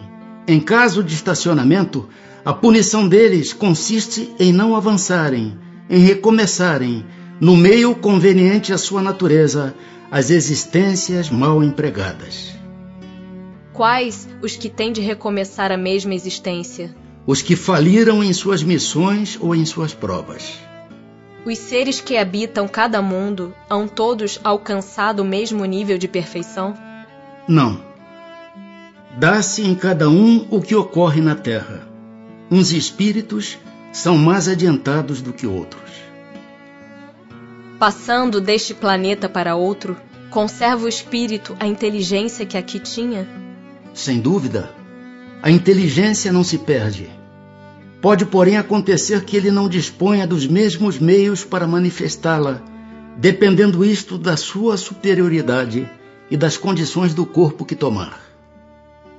Os seres que habitam os diferentes mundos têm corpos semelhantes aos nossos? É fora de dúvida que têm corpos, porque o espírito precisa estar revestido de matéria para atuar sobre a matéria. Esse envoltório, porém, é mais ou menos material, conforme o grau de pureza a que chegaram os espíritos. É isso o que assinala a diferença entre os mundos que temos de percorrer, porquanto muitas moradas há na casa de nosso Pai, sendo, consequentemente, de muitos graus essas moradas. Alguns o sabem e desse fato têm consciência na terra. Com outros, no entanto, o mesmo não se dá. É-nos possível conhecer exatamente o estado físico e moral dos diferentes mundos? Nós, espíritos, só podemos responder de acordo com o grau de adiantamento em que vos achais. Quer dizer que não devemos revelar estas coisas a todos, porque nem todos estão em estado de compreendê-las, e semelhante revelação os perturbaria. Indo de um mundo para outro, o espírito passa por nova infância? Em toda parte, a infância é uma transição necessária, mas não é em toda parte tão obtusa como no vosso mundo. Tem o espírito a faculdade de escolher o mundo onde passe a habitar? Nem sempre. Pode pedir que lhe seja permitido ir para este ou aquele e pode obtê-lo, se o merecer. Porquanto a acessibilidade dos mundos para os espíritos depende do grau da elevação destes. Se o espírito nada pedir, que é o que determina o mundo em que ele reencarnará? O grau da sua elevação. O estado físico e moral dos seres vivos é perpetuamente o mesmo em cada mundo? Não. Os mundos também estão sujeitos à lei do progresso. Todos começaram como o vosso, por um estado inferior, e a própria Terra sofrerá idêntica transformação. Tornar-se-á um paraíso quando os homens se houverem tornado bons. Haverá mundos onde o espírito deixando de revestir corpos materiais, só tenha por envoltório o perispírito? Ah, e mesmo esse envoltório se torna tão etéreo que para vós é como se não existisse. Esse o estado dos espíritos puros. Parece resultar daí que entre o estado correspondente às últimas encarnações e a de espírito puro, não há linha divisória perfeitamente demarcada não. Semelhante demarcação não existe. A diferença entre um e outro estado se vai apagando pouco a pouco e acaba por ser imperceptível, tal qual se dá com a noite as primeiras claridades do alvorecer. A substância do perispírito é a mesma em todos os mundos? Não. É mais ou menos etérea. Passando de um mundo a outro, o espírito se reveste da matéria própria desse outro, operando-se, porém, essa mudança com a rapidez do relâmpago. Os espíritos puros habitam mundos especiais ou se acham no espaço universal sem estarem mais ligados a um mundo do que a outros? Habitam certos mundos, mas não lhes ficam presos, como os homens a terra. Podem, melhor do que os outros, estar em toda parte. Transmigrações progressivas. Desde o início de sua formação, goza o espírito da plenitude de suas faculdades? Não, pois que para o espírito, como para o homem, também há infância. Em sua origem, a vida do espírito é apenas instintiva. Ele mal tem consciência de si mesmo e de seus atos. A inteligência só pouco a pouco se desenvolve. Qual o estado da alma na sua primeira encarnação? O da infância na vida corporal. A inteligência então apenas desabrocha. A alma se ensaia para a vida. As dos nossos selvagens são almas no estado de infância? De infância relativa, pois já são almas desenvolvidas, visto que já nutrem paixões. Então, as paixões são um sinal de desenvolvimento? De desenvolvimento, sim. De perfeição, porém, não. São sinal de atividade e de consciência do eu, porquanto na alma primitiva a inteligência e a vida se acham no estado de germen. Pode alguém, por um proceder impecável na vida atual, transpor todos os graus da escala do aperfeiçoamento e tornar-se espírito puro sem passar por outros graus intermédios? Não pois o que o homem julga perfeito, longe está da perfeição. Há qualidades que lhe são desconhecidas e incompreensíveis. Poderá ser tão perfeito quanto o comporte a sua natureza terrena, mas isso não é a perfeição absoluta. Dá-se com o espírito o que se verifica com a criança, que por mais precoce que seja, tem de passar pela juventude antes de chegar à idade da madureza. E também com o enfermo que, para recobrar a saúde, tem que passar pela convalescença.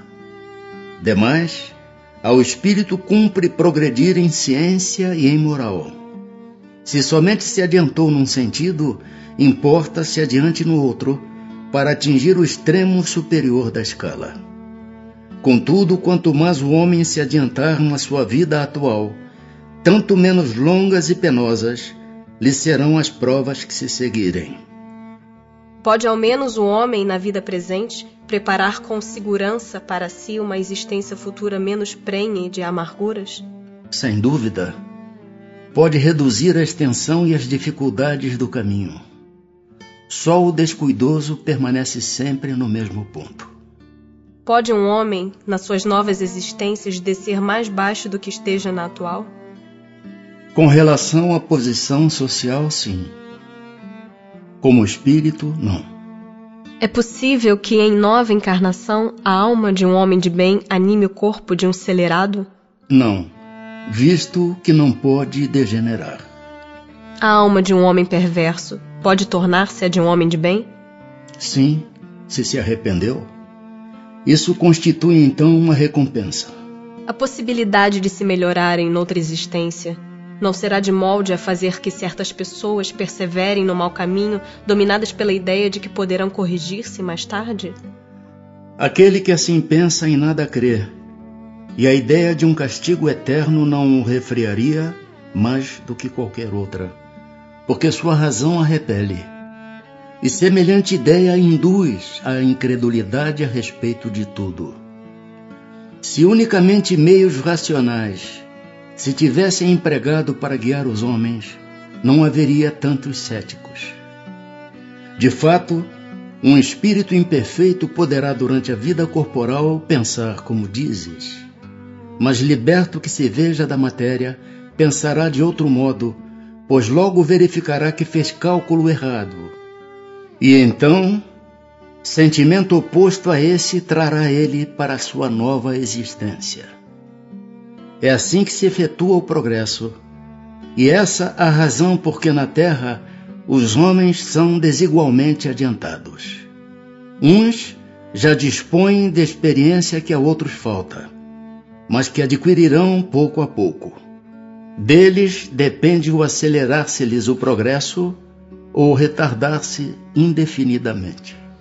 Não podendo os espíritos aperfeiçoar-se a não ser por meio das tribulações da existência corpórea, segue-se que a vida material seja uma espécie de crisol ou de depurador por onde tem que passar todos os seres do mundo espírita para alcançarem a perfeição? Sim, é exatamente isso. Eles se melhoram nessas provas evitando o mal e praticando o bem. Porém, somente ao cabo de mais ou menos longo tempo conforme os esforços que empreguem.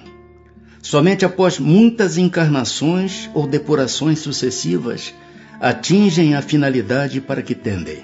É o corpo que influi sobre o espírito para que este se melhore ou o espírito que influi sobre o corpo? Teu espírito é tudo. Teu corpo é simples veste que apodrece. Estudo. Sorte das crianças depois da morte poderá ser tão adiantado quanto de um adulto o espírito de uma criança que morreu em tenra idade? Algumas vezes o é, muito mais. Porquanto pode dar-se que muito mais já tenha vivido e adquirido maior soma de experiência, sobretudo se progrediu. Pode então o espírito de uma criança ser mais adiantado que o de seu pai? Isso é muito frequente. Não o vedes vós mesmos tão amiudadas vezes na terra? Não tendo podido praticar o mal, o espírito de uma criança que morreu em tenra idade pertence a alguma das categorias superiores? Se não fez o mal, igualmente não fez o bem. E Deus não o isenta das provas que tenha de padecer. Se for um espírito puro, não é pelo fato de ter animado apenas uma criança, mas porque já progredira até a pureza. Por que tão frequentemente a vida se interrompe na infância? A curta duração da vida da criança pode representar para o espírito que a animava o complemento de existência precedentemente interrompida antes do momento em que devera terminar. E sua morte também não raro constitui provação ou expiação para os pais. Que sucede ao espírito de uma criança que morre pequenina? Recomeça outra existência. Sexos nos espíritos. Tem sexos os espíritos? Não como o entendeis, pois que os sexos dependem da organização. Há entre eles amor e simpatia, mas baseados na concordância dos sentimentos. Em nova existência, pode o espírito que animou o corpo de um homem animar o de uma mulher e vice-versa? De certo.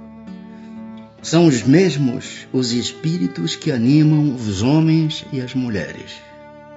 Quando errante, que prefere o espírito? Encarnar no corpo de um homem ou num de uma mulher? Isso pouco lhe importa. O que o guia na escolha são as provas por que haja de passar. Parentesco, filiação. Transmitem os pais aos filhos uma parcela de suas almas ou se limitam a lhes dar a vida animal a que mais tarde outra alma vem adicionar a vida moral? Dão-lhes apenas a vida animal, pois que a alma é indivisível. Um pai obtuso pode ter filhos inteligentes e vice-versa. Uma vez que temos tido muitas existências, a nossa parentela vai além da que a existência atual nos criou? Não pode ser de outra maneira. A sucessão das existências corporais estabelece entre os espíritos ligações que remontam às vossas existências anteriores.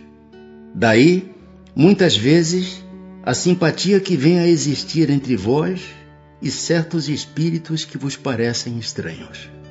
A algumas pessoas a doutrina da reencarnação se afigura destruidora dos laços de família, com o fazê-los anteriores à existência atual. Ela os distende, não os destrói. Fundando-se o parentesco em afeições anteriores, menos precários são os laços existentes entre os membros de uma mesma família. Essa doutrina amplia os deveres da fraternidade, porquanto no vosso vizinho ou no vosso servo pode achar-se um espírito a quem tenhais estado presos pelos laços da consanguinidade. Ela, no entanto, diminui a importância que alguns dão à genealogia, visto que qualquer pode ter tido por pai um espírito que haja pertencido a outra raça ou que haja vivido em condição muito diversa. É exato. Mas essa importância assenta no orgulho os títulos, a categoria social, a riqueza. Eis o que esses tais veneram nos seus antepassados.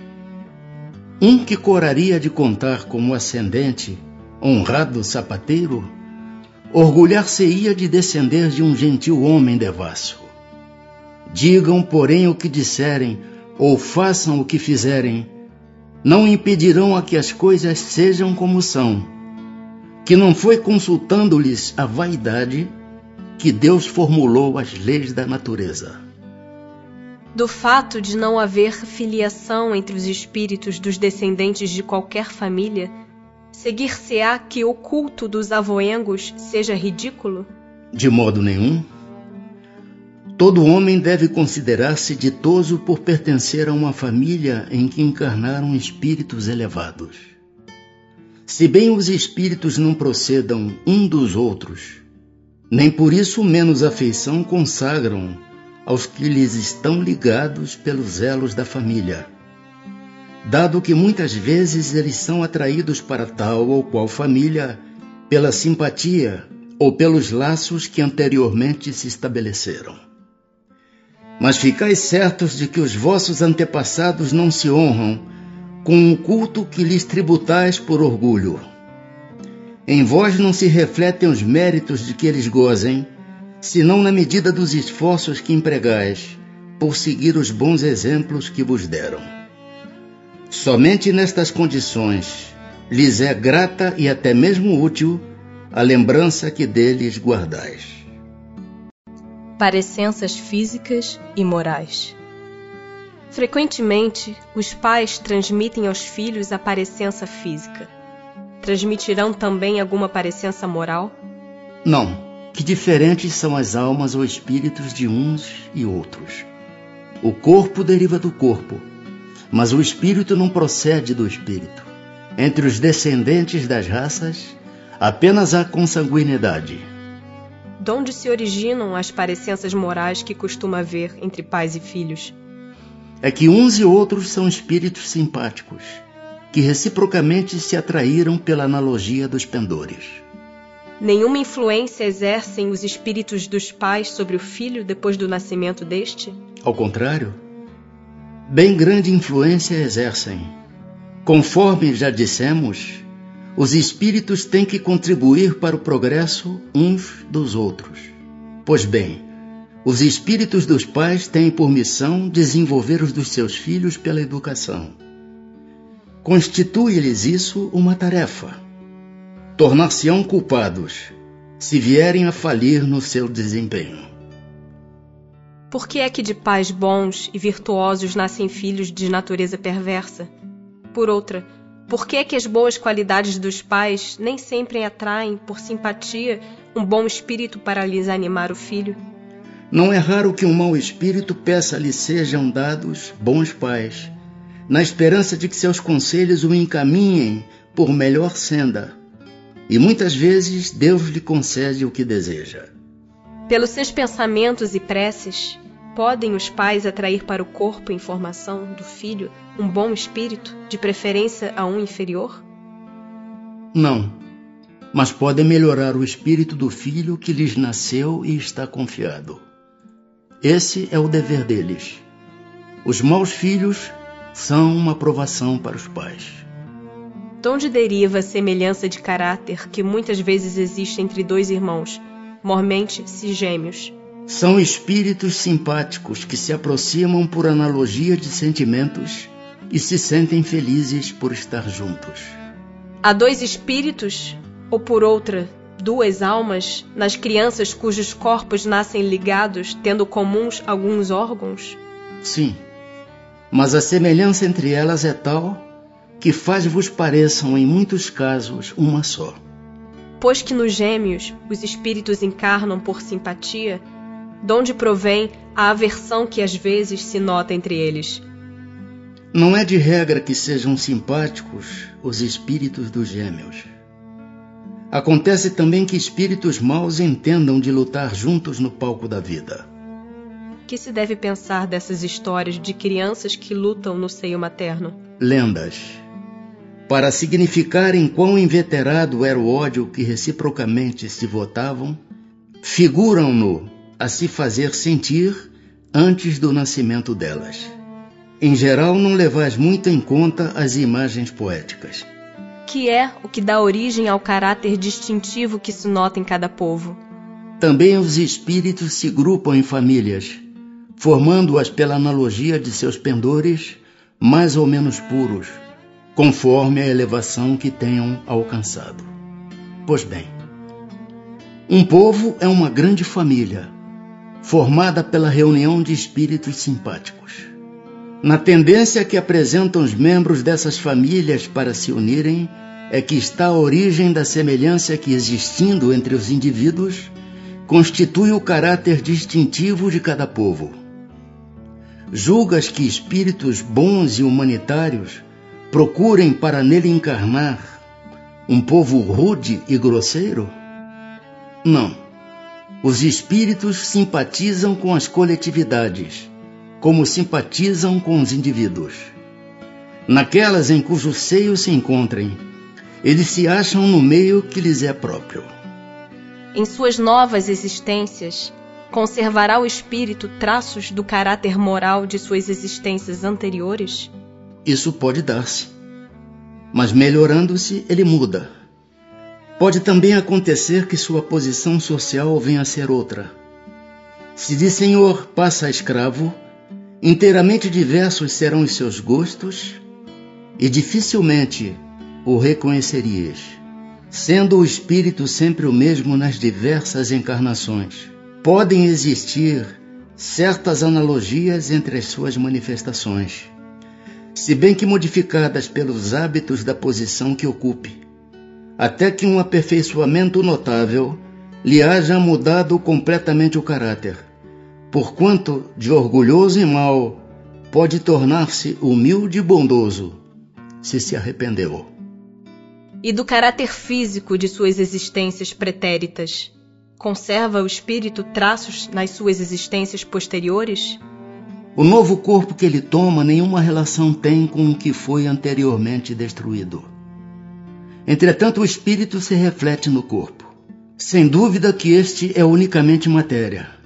Porém, nada obstante, se modela pelas capacidades do espírito, que lhe imprime certo cunho, sobretudo ao rosto. Pelo que é verdadeiro dizer-se que os olhos são o espelho da alma, isto é, que o semblante do indivíduo lhe reflete de modo particular a alma. Assim é que uma pessoa excessivamente feia, quando nela habita um espírito bom, criterioso, humanitário, tem qualquer coisa que agrada, ao passo que há rostos belíssimos que nenhuma impressão te causam, que até chegam a inspirar-te repulsão. Poderias supor que somente corpos bem moldados servem de envoltório aos mais perfeitos espíritos, quando certo é que todos os dias deparas com homens de bem sob um exterior disforme, sem que haja pronunciada parecença. A semelhança dos gostos e das inclinações pode, portanto, dar lugar ao que se chama um ar de família. Ideias inatas. Encarnado, conserva o espírito algum vestígio das percepções que teve e dos conhecimentos que adquiriu nas existências anteriores? Guarda vaga lembrança que lhe dá o que se chama ideias inatas. Não é então quimérica a teoria das ideias inatas? Não. Os conhecimentos adquiridos em cada existência não mais se perdem. Liberto da matéria, o espírito sempre os tem presentes. Durante a encarnação, esquece-os, em parte, momentaneamente. Porém, a intuição que deles conserva lhe auxilia o progresso. Se não fosse assim, teria que recomeçar constantemente. Em cada nova existência, o ponto de partida para o espírito é o em que na existência precedente ele ficou. Grande conexão deve então haver entre duas existências consecutivas? Nem sempre tão grande quanto talvez o suponhas, dado que bem diferentes são muitas vezes as posições do espírito nas duas, e que no intervalo de uma a outra pode ele ter progredido. Qual a origem das faculdades extraordinárias dos indivíduos que, sem estudo prévio, parecem ter a intuição de certos conhecimentos, os das línguas, do cálculo e etc? Lembrança do passado. Progresso anterior da alma, mas de que ela não tem consciência. De onde queres que venham tais conhecimentos? O corpo muda, o espírito, porém, não muda, embora troque de roupagem. Pode o espírito, mudando de corpo, perder algumas faculdades intelectuais?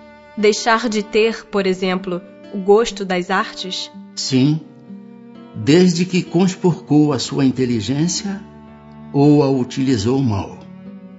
Depois, uma faculdade qualquer pode permanecer adormecida durante uma existência por querer o espírito exercitar outra, que nenhuma relação tem com aquela. Esta então fica em estado latente para reaparecer mais tarde. Dever-se-ão atribuir a uma lembrança retrospectiva o sentimento instintivo que o homem, mesmo quando selvagem, possui da existência de Deus e o pressentimento da vida futura? É uma lembrança que ele conserva do que sabia como espírito antes de encarnar. Mas o orgulho, frequentemente, abafa esse sentimento. Serão devidas a essa mesma lembrança certas crenças relativas à doutrina espírita que se observam em todos os povos? Esta doutrina é tão antiga quanto o mundo. Tal o motivo por que em toda parte a encontramos, o que constitui prova de que é verdadeira. Conservando a intuição do seu estado de espírito, o espírito encarnado tem instintivamente consciência do mundo invisível mas os preconceitos, seguidas vezes, falseiam essa ideia e a ignorância lhe mistura a superstição.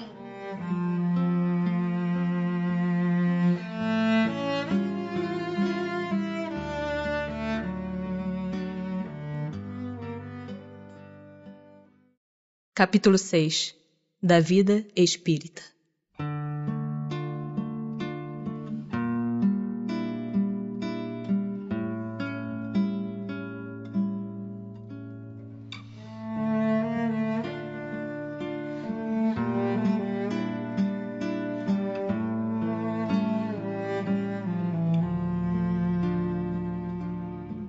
Espíritos errantes.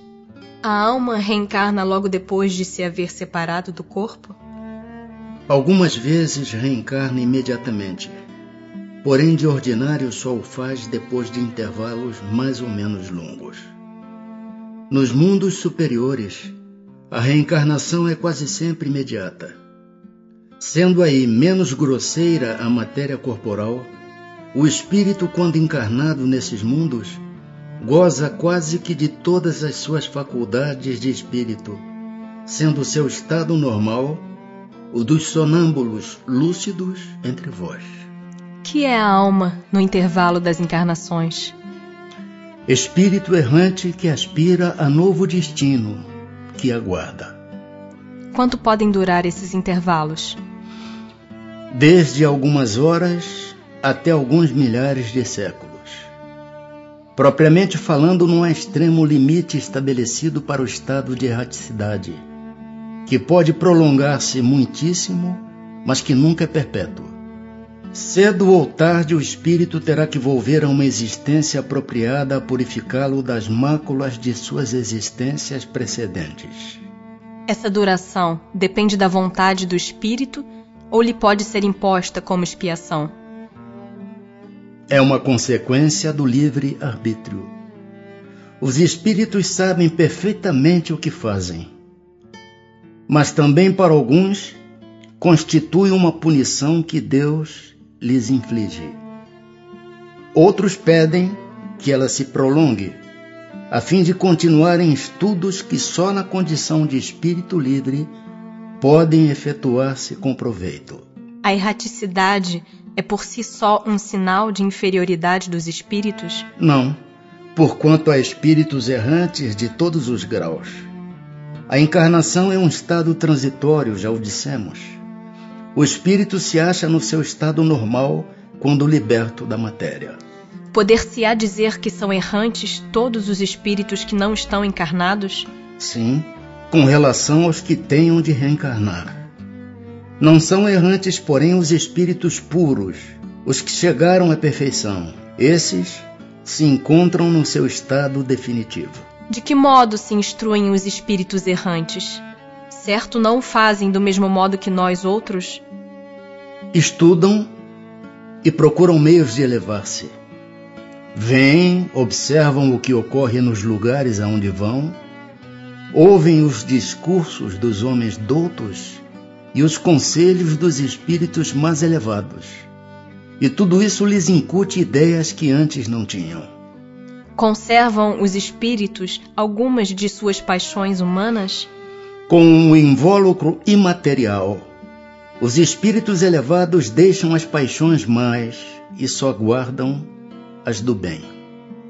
Quanto aos espíritos inferiores, esses as conservam, pois do contrário pertenceriam à primeira ordem. Por que, deixando a terra, não deixam aí os espíritos todas as mais paixões, uma vez que eles reconhecem os inconvenientes? Vês nesse mundo pessoas excessivamente invejosas. Imaginas que mal o deixam, perdem esse defeito? Acompanham os que da terra partem, sobretudo os que alimentaram paixões bem acentuadas, uma espécie de atmosfera que os envolve, conservando-lhes os que têm de mal, por não se achar o espírito inteiramente desprendido da matéria. Só por momentos ele entrevê a verdade, que assim lhe aparece como que para mostrar-lhe o bom caminho. Na erraticidade, o espírito progride? Pode melhorar-se muito, tais sejam a vontade e o desejo que tenha de consegui-lo. Todavia, na existência corporal, é que põe em prática as ideias que adquiriu. São felizes ou desgraçados os espíritos errantes? mais ou menos, conforme seus méritos. Sofrem por efeito das paixões, cuja essência conservaram, ou são felizes de conformidade com o grau de desmaterialização a que hajam chegado. Na erraticidade, o espírito percebe o que lhe falta para ser mais feliz e desde então procura os meios de alcançá-lo. Nem sempre, porém, lhe é permitido reencarnar como fora de seu agrado, representando isso para ele uma punição. Podem os espíritos errantes ir a todos os mundos? Conforme. Pelo simples fato de haver deixado o corpo, o espírito não se acha completamente desprendido da matéria e continua a pertencer ao mundo onde acabou de viver, ou a outro do mesmo grau, a menos que durante a vida se tenha elevado, o que aliás constitui o objetivo para que deve entender seus esforços, pois do contrário nunca se aperfeiçoaria. Pode, no entanto, ir a alguns mundos superiores, mas na qualidade de estrangeiro. A bem dizer, consegue apenas entrevê-los, donde lhe nasce o desejo de melhorar-se, para ser digno da felicidade de que gozam os que os habitam, e para ser digno também de habitá-los mais tarde. Os espíritos já purificados descem aos mundos inferiores? Fazem-no frequentemente com o fim de auxiliar-lhes o progresso. A não ser assim, esses mundos estariam entregues a si mesmos, sem guias para dirigi-los. Mundos transitórios. Há de fato, como já foi dito, mundos que servem de estações ou pontos de repouso aos espíritos errantes? Sim, há mundos particularmente destinados aos seres errantes. Mundos que lhes podem servir de habitação temporária, espécie de bivaques, de campos onde descansem de uma demasiado longa erraticidade, estado este sempre um tanto penoso. São, entre os outros mundos, posições intermédias, graduadas de acordo com a natureza dos espíritos que a elas podem ter acesso e onde eles gozam de maior ou menor bem-estar. Os espíritos que habitam esses mundos podem deixá-los livremente? Sim. Os espíritos que se encontram nesses mundos podem deixá-los, a fim de irem para onde devam ir. Figurai-os como bandos de aves que pousam numa ilha para aí aguardarem que se lhes refaçam as forças, a fim de seguirem seu destino. Enquanto permanecem nos mundos transitórios, os espíritos progridem? Certamente. Os que vão a tais mundos levam o objetivo de se instruírem e de poderem mais facilmente obter permissão para passar a outros lugares melhores e chegar à perfeição que os eleitos atingem. Pela sua natureza especial, os mundos transitórios se conservam perpetuamente destinados aos espíritos errantes? Não. A condição deles é meramente temporária. Esses mundos são ao mesmo tempo habitados por seres corpóreos? Não. Estéril é neles a superfície. Os que os habitam de nada precisam. É permanente essa esterilidade e decorre da natureza especial que apresentam? Não. São estéreis transitoriamente. Os mundos dessa categoria carecem então de belezas naturais? A natureza reflete as belezas da imensidade, que não são menos admiráveis do que aquilo a que dás o nome de belezas naturais. Sendo transitório o estado de semelhantes mundos, a Terra pertencerá algum dia ao número deles? Já pertenceu. Em que época? Durante a sua formação. Percepções, sensações e sofrimento dos espíritos. Uma vez de volta ao mundo dos espíritos, conserva a alma as percepções que tinha quando na Terra? Sim. Além de outras de que aí não dispunha, porque o corpo, qual véu sobre elas lançado, as obscurecia. A inteligência é um atributo que tanto mais livremente se manifesta no espírito, quanto menos entraves tenha que vencer. São ilimitadas as percepções e os conhecimentos dos espíritos? Numa palavra, eles sabem tudo? Quanto mais se aproximam da perfeição, tanto mais sabem. Se são espíritos superiores, sabem muito. Os espíritos inferiores são mais ou menos ignorantes acerca de tudo. Conhecem os espíritos o princípio das coisas? Conforme a elevação e a pureza que hajam atingido. Os de ordem inferior não sabem mais do que os homens. A duração. Os espíritos a compreendem como nós? Não. E daí vem que nem sempre nos compreendeis, quando se trata de determinar datas ou épocas. Os espíritos fazem do presente mais precisa e exata ideia do que nós? Do mesmo modo que aquele que vê bem faz mais exata ideia das coisas do que o cego. Os espíritos veem o que não vedes. Tudo apreciam, pois diversamente do modo por que o fazeis. Mas também isso depende da elevação deles. Como é que os espíritos têm conhecimento do passado? E esse conhecimento lhes é ilimitado? O passado, quando com ele nos ocupamos, é presente.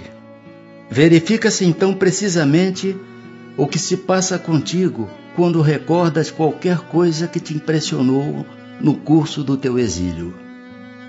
Simplesmente como já nenhum véu material nos tolda a inteligência, lembramos-nos mesmo daquilo que se te apagou da memória. Mas nem tudo os espíritos sabem, a começar pela sua própria criação. E o futuro? Os espíritos o conhecem? Ainda isto depende da elevação que tenham conquistado. Muitas vezes apenas o entreveem, porém nem sempre lhes é permitido revelá-lo. Quando o veem, parece-lhes presente. À medida que se aproxima de Deus, tanto mais claramente o espírito descortina o futuro. Depois da morte, a alma vê e aprende num golpe de vista suas passadas migrações, mas não pode ver o que Deus lhe reserva. Para que tal aconteça, preciso é que, ao cabo de múltiplas existências, se haja integrado nele. Os espíritos que alcançaram a perfeição absoluta têm conhecimento completo do futuro? Completo não se pode dizer. Por isso que só Deus é soberano Senhor, e ninguém o pode igualar. Os espíritos veem a Deus? Só os espíritos superiores o veem e compreendem. Os inferiores o sentem e adivinham. Quando um espírito inferior diz que Deus lhe proíbe ou permite uma coisa, como sabe que isso lhe vem dele? Ele não vê a Deus mas sente a sua soberania. E quando não deva ser feita alguma coisa ou dita uma palavra, percebe como por intuição a proibição de fazê-la ou dizê-la. Não tendes vós mesmos pressentimentos que se vos afiguram avisos secretos para fazerdes ou não isto ou aquilo? O mesmo nos acontece, se bem que em grau mais alto, pois compreendes que, sendo mais sutil do que as vossas, a essência dos espíritos, podem estes receber melhor as advertências divinas. Deus transmite diretamente a ordem ao espírito ou por intermédio de outros espíritos? Ela não vem direta de Deus. Para se comunicar com Deus, é-lhe necessário ser digno disso. Deus lhe transmite suas ordens por intermédio dos espíritos imediatamente superiores em perfeição e instrução. O espírito tem circunscrita a visão como os seres corpóreos? Não. Ela reside em todo ele. Precisam da luz para ver? Vêm por si mesmos, sem precisarem de luz exterior. Para os espíritos não há trevas, salvo as em que podem achar-se por expiação. Para verem o que se passa em dois pontos diferentes, precisam transportar-se a esses pontos? Podem, por exemplo, ver simultaneamente nos dois hemisférios do globo? Como o espírito se transporta aonde queira, com a rapidez do pensamento, pode-se dizer que vê em toda a parte ao mesmo tempo. Seu pensamento é susceptível de irradiar, dirigindo-se a um tempo para muitos pontos diferentes mas esta faculdade depende da sua pureza. Quanto menos puro é o espírito, tanto mais limitada tem a visão. Só os espíritos superiores podem, com a vista, abranger um conjunto. O espírito vê as coisas tão distintamente como nós? Mais distintamente, pois que sua vista penetra onde a vossa não pode penetrar. Nada a obscurece. Percebe os sons? Sim, percebe mesmo sons imperceptíveis para os vossos sentidos obtusos. No espírito, A faculdade de ouvir está em todo ele, como a de ver? Todas as percepções constituem atributos do espírito e lhe são inerentes ao ser. Quando reveste um corpo material, elas só lhe chegam pelo conduto dos órgãos. Deixam, porém, de estar localizadas em se achando ele na condição de espírito livre.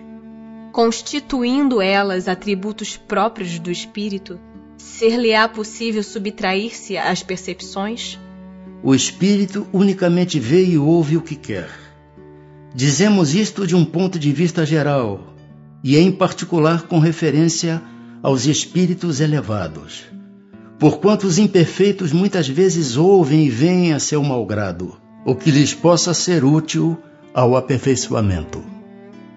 São sensíveis à música os espíritos?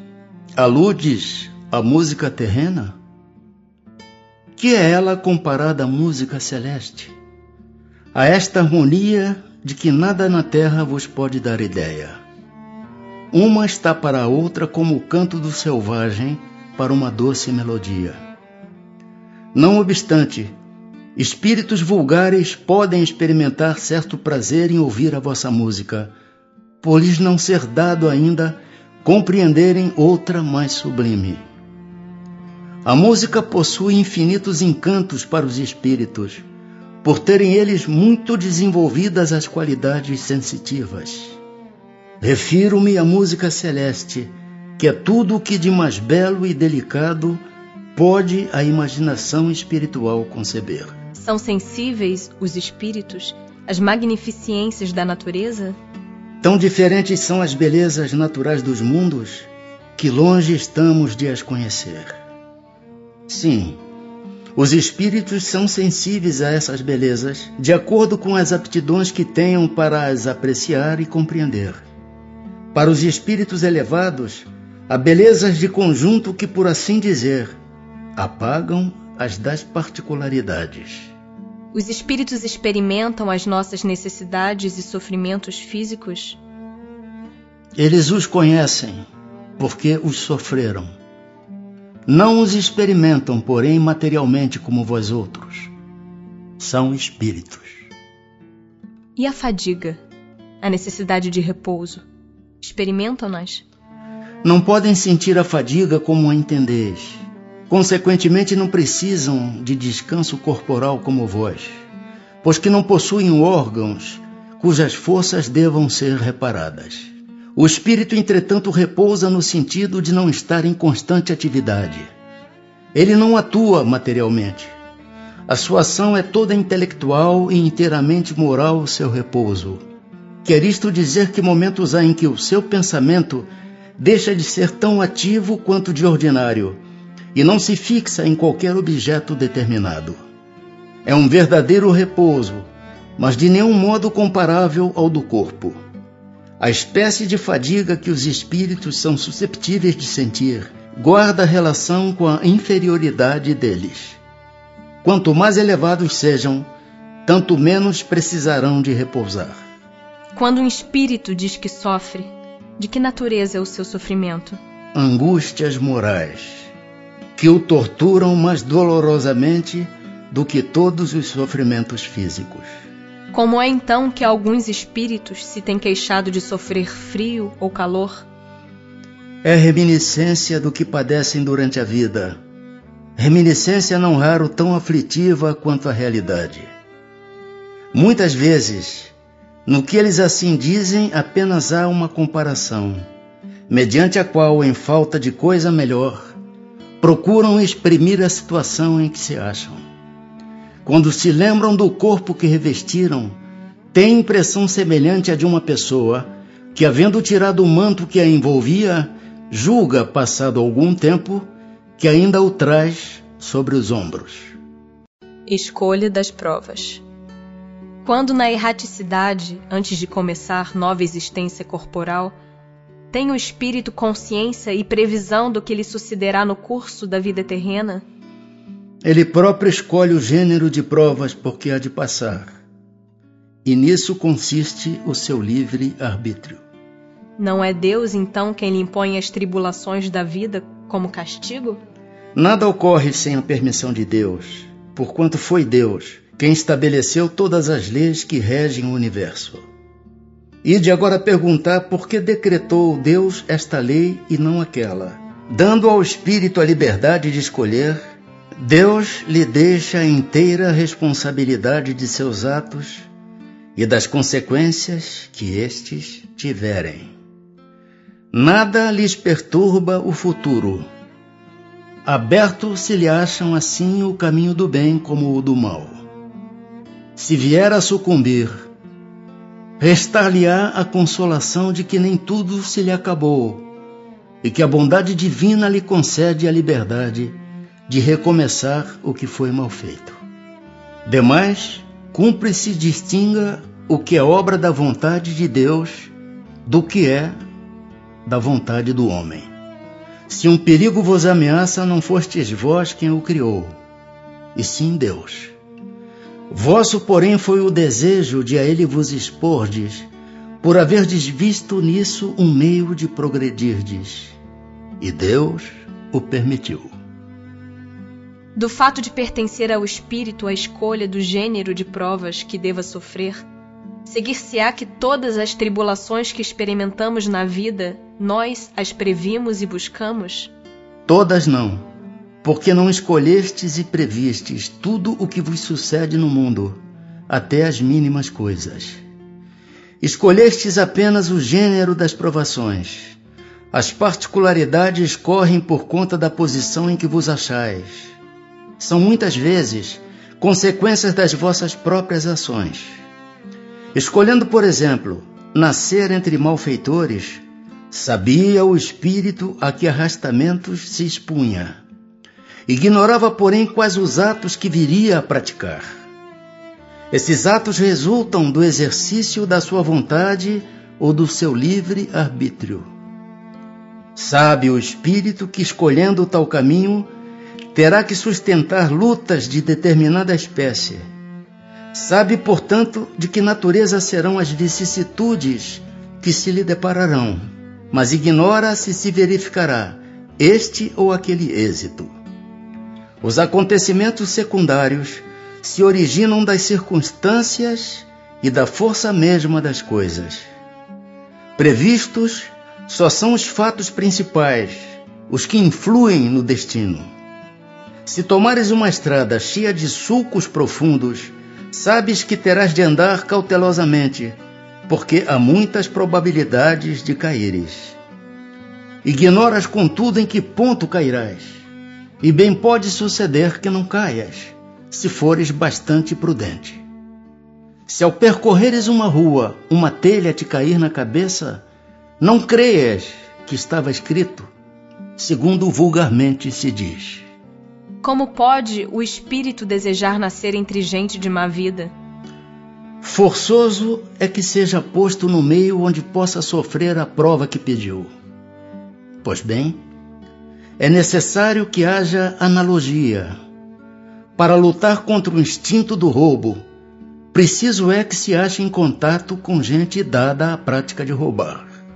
Assim, se não houvesse na terra gente de maus costumes, o espírito não encontraria aí meio apropriado ao sofrimento de certas provas? E seria isso de lastimar-se? É o que ocorre nos mundos superiores, onde o mal não penetra. Eis porque nesses mundos só há espíritos bons. Fazei que em breve o mesmo se dê na terra. Nas provações por que ele cumpre passar para atingir a perfeição, tem o espírito que sofrer tentações de todas as naturezas? Tem que se achar em todas as circunstâncias que possam excitar-lhe o orgulho, a inveja, a avareza, a sensualidade e etc? Certo que não. Pois bem sabeis haver espíritos que desde o começo tomam um caminho que os exime de muitas provas. Aquele, porém, que se deixa arrastar para o mau caminho, corre todos os perigos inerentes a este caminho. Pode um espírito, por exemplo, pedir a riqueza e ser-lhe esta concedida. Então, conforme o seu caráter, poderá tornar-se avarento ou pródigo, egoísta ou generoso, ou ainda lançar-se a todos os gozos da sensualidade. Daí não se segue, entretanto, que haja de forçosamente passar por todas estas tendências. Como pode o espírito, que em sua origem é simples, ignorante e carecido de experiência, escolher uma existência com conhecimento de causa e ser responsável por essa escolha?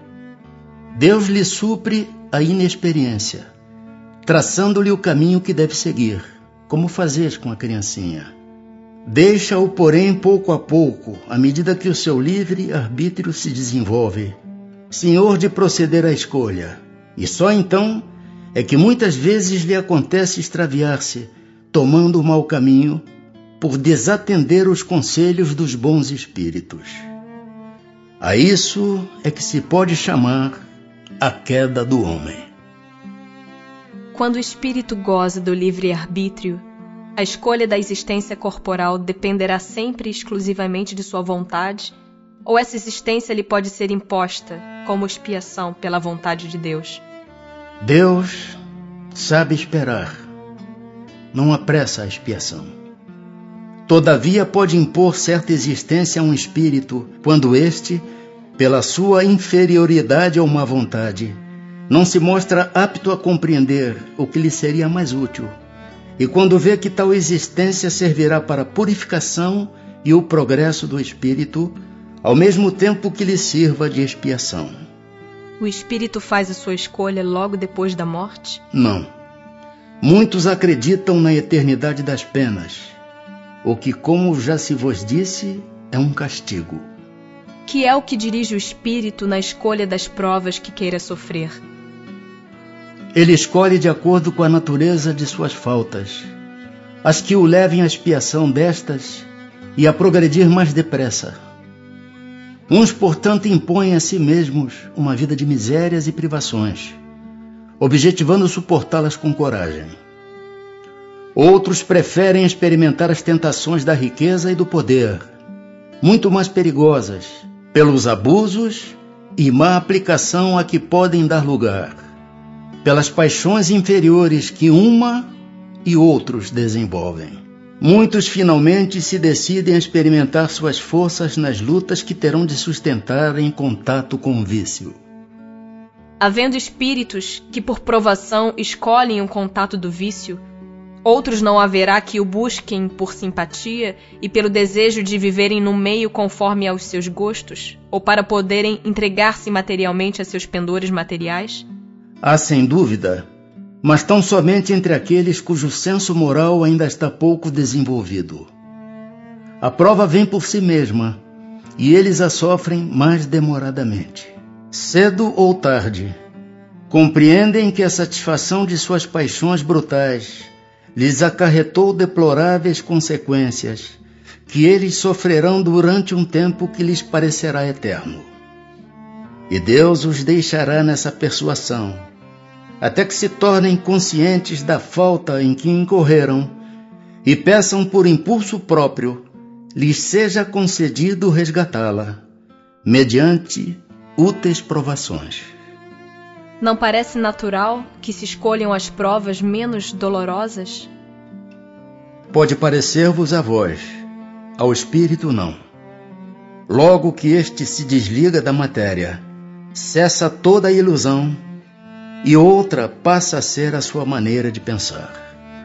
Pode o espírito proceder à escolha de suas provas enquanto encarnado? O desejo que então alimenta pode influir na escolha que vem a fazer, dependendo isso da intenção que o anime. Dá-se, porém, que, como espírito livre, quase sempre vê as coisas de modo diferente. O espírito por si só é quem faz a escolha. Entretanto, ainda uma vez o dizemos, possível lhe é fazê-la mesmo na vida material. Por isso que há sempre momentos em que o espírito se torna independente da matéria que lhe serve de habitação. Não é de certo como expiação ou como prova que muita gente deseja as grandezas e as riquezas. Será? Indubitavelmente não. A matéria deseja essa grandeza para gozá-la, e o espírito para conhecer-lhe as vicissitudes. Até que chegue ao estado de pureza perfeita, tem o espírito que passar constantemente por provas.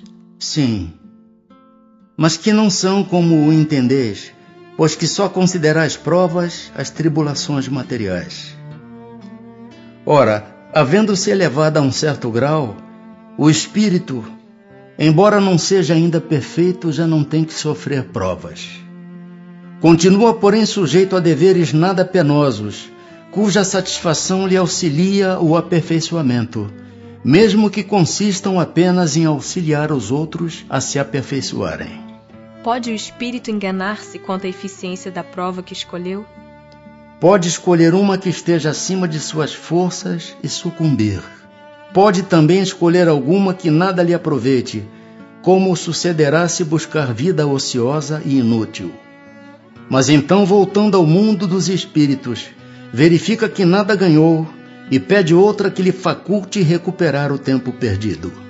A que se devem atribuir as vocações de certas pessoas e a vontade que sentem de seguir uma carreira de preferência a outra? Parece-me que vós mesmos podeis responder a esta pergunta. Pois não é isso a consequência de tudo o que acabamos de dizer sobre a escolha das provas e sobre o progresso efetuado em existência anterior? Estudando na erraticidade as diversas condições em que poderá progredir, como pensa o espírito consegui-lo, nascendo, por exemplo, entre canibais? Entre canibais não nascem espíritos já adiantados, mas espíritos da natureza dos canibais, ou ainda inferiores a eles. Poderá dar-se que espíritos vindo de um mundo inferior à Terra, ou de um povo muito atrasado, como os canibais, por exemplo, nasçam no seio de povos civilizados? Pode. Alguns há que se extraviam por quererem subir muito alto, mas nesse caso ficam deslocados no meio em que nasceram, por estarem seus costumes e instintos em conflito com os dos outros homens. Será possível que um homem de raça civilizada reencarne por expiação numa raça de selvagens? É, mas depende do gênero da expiação. Um senhor que tenha sido de grande crueldade para os seus escravos poderá, por sua vez, tornar-se escravo e sofrer os maus tratos que infligiu a seus semelhantes. Um que em certa época exerceu o mando pode, em nova existência, ter que obedecer aos que se curvaram ante a sua vontade. Ser-lhe-á isso uma expiação que Deus lhe imponha se ele abusou do seu poder. Também um bom espírito pode querer encarnar no seio daquelas raças, ocupando posição influente para fazê-las progredir. Em tal caso, desempenha uma missão.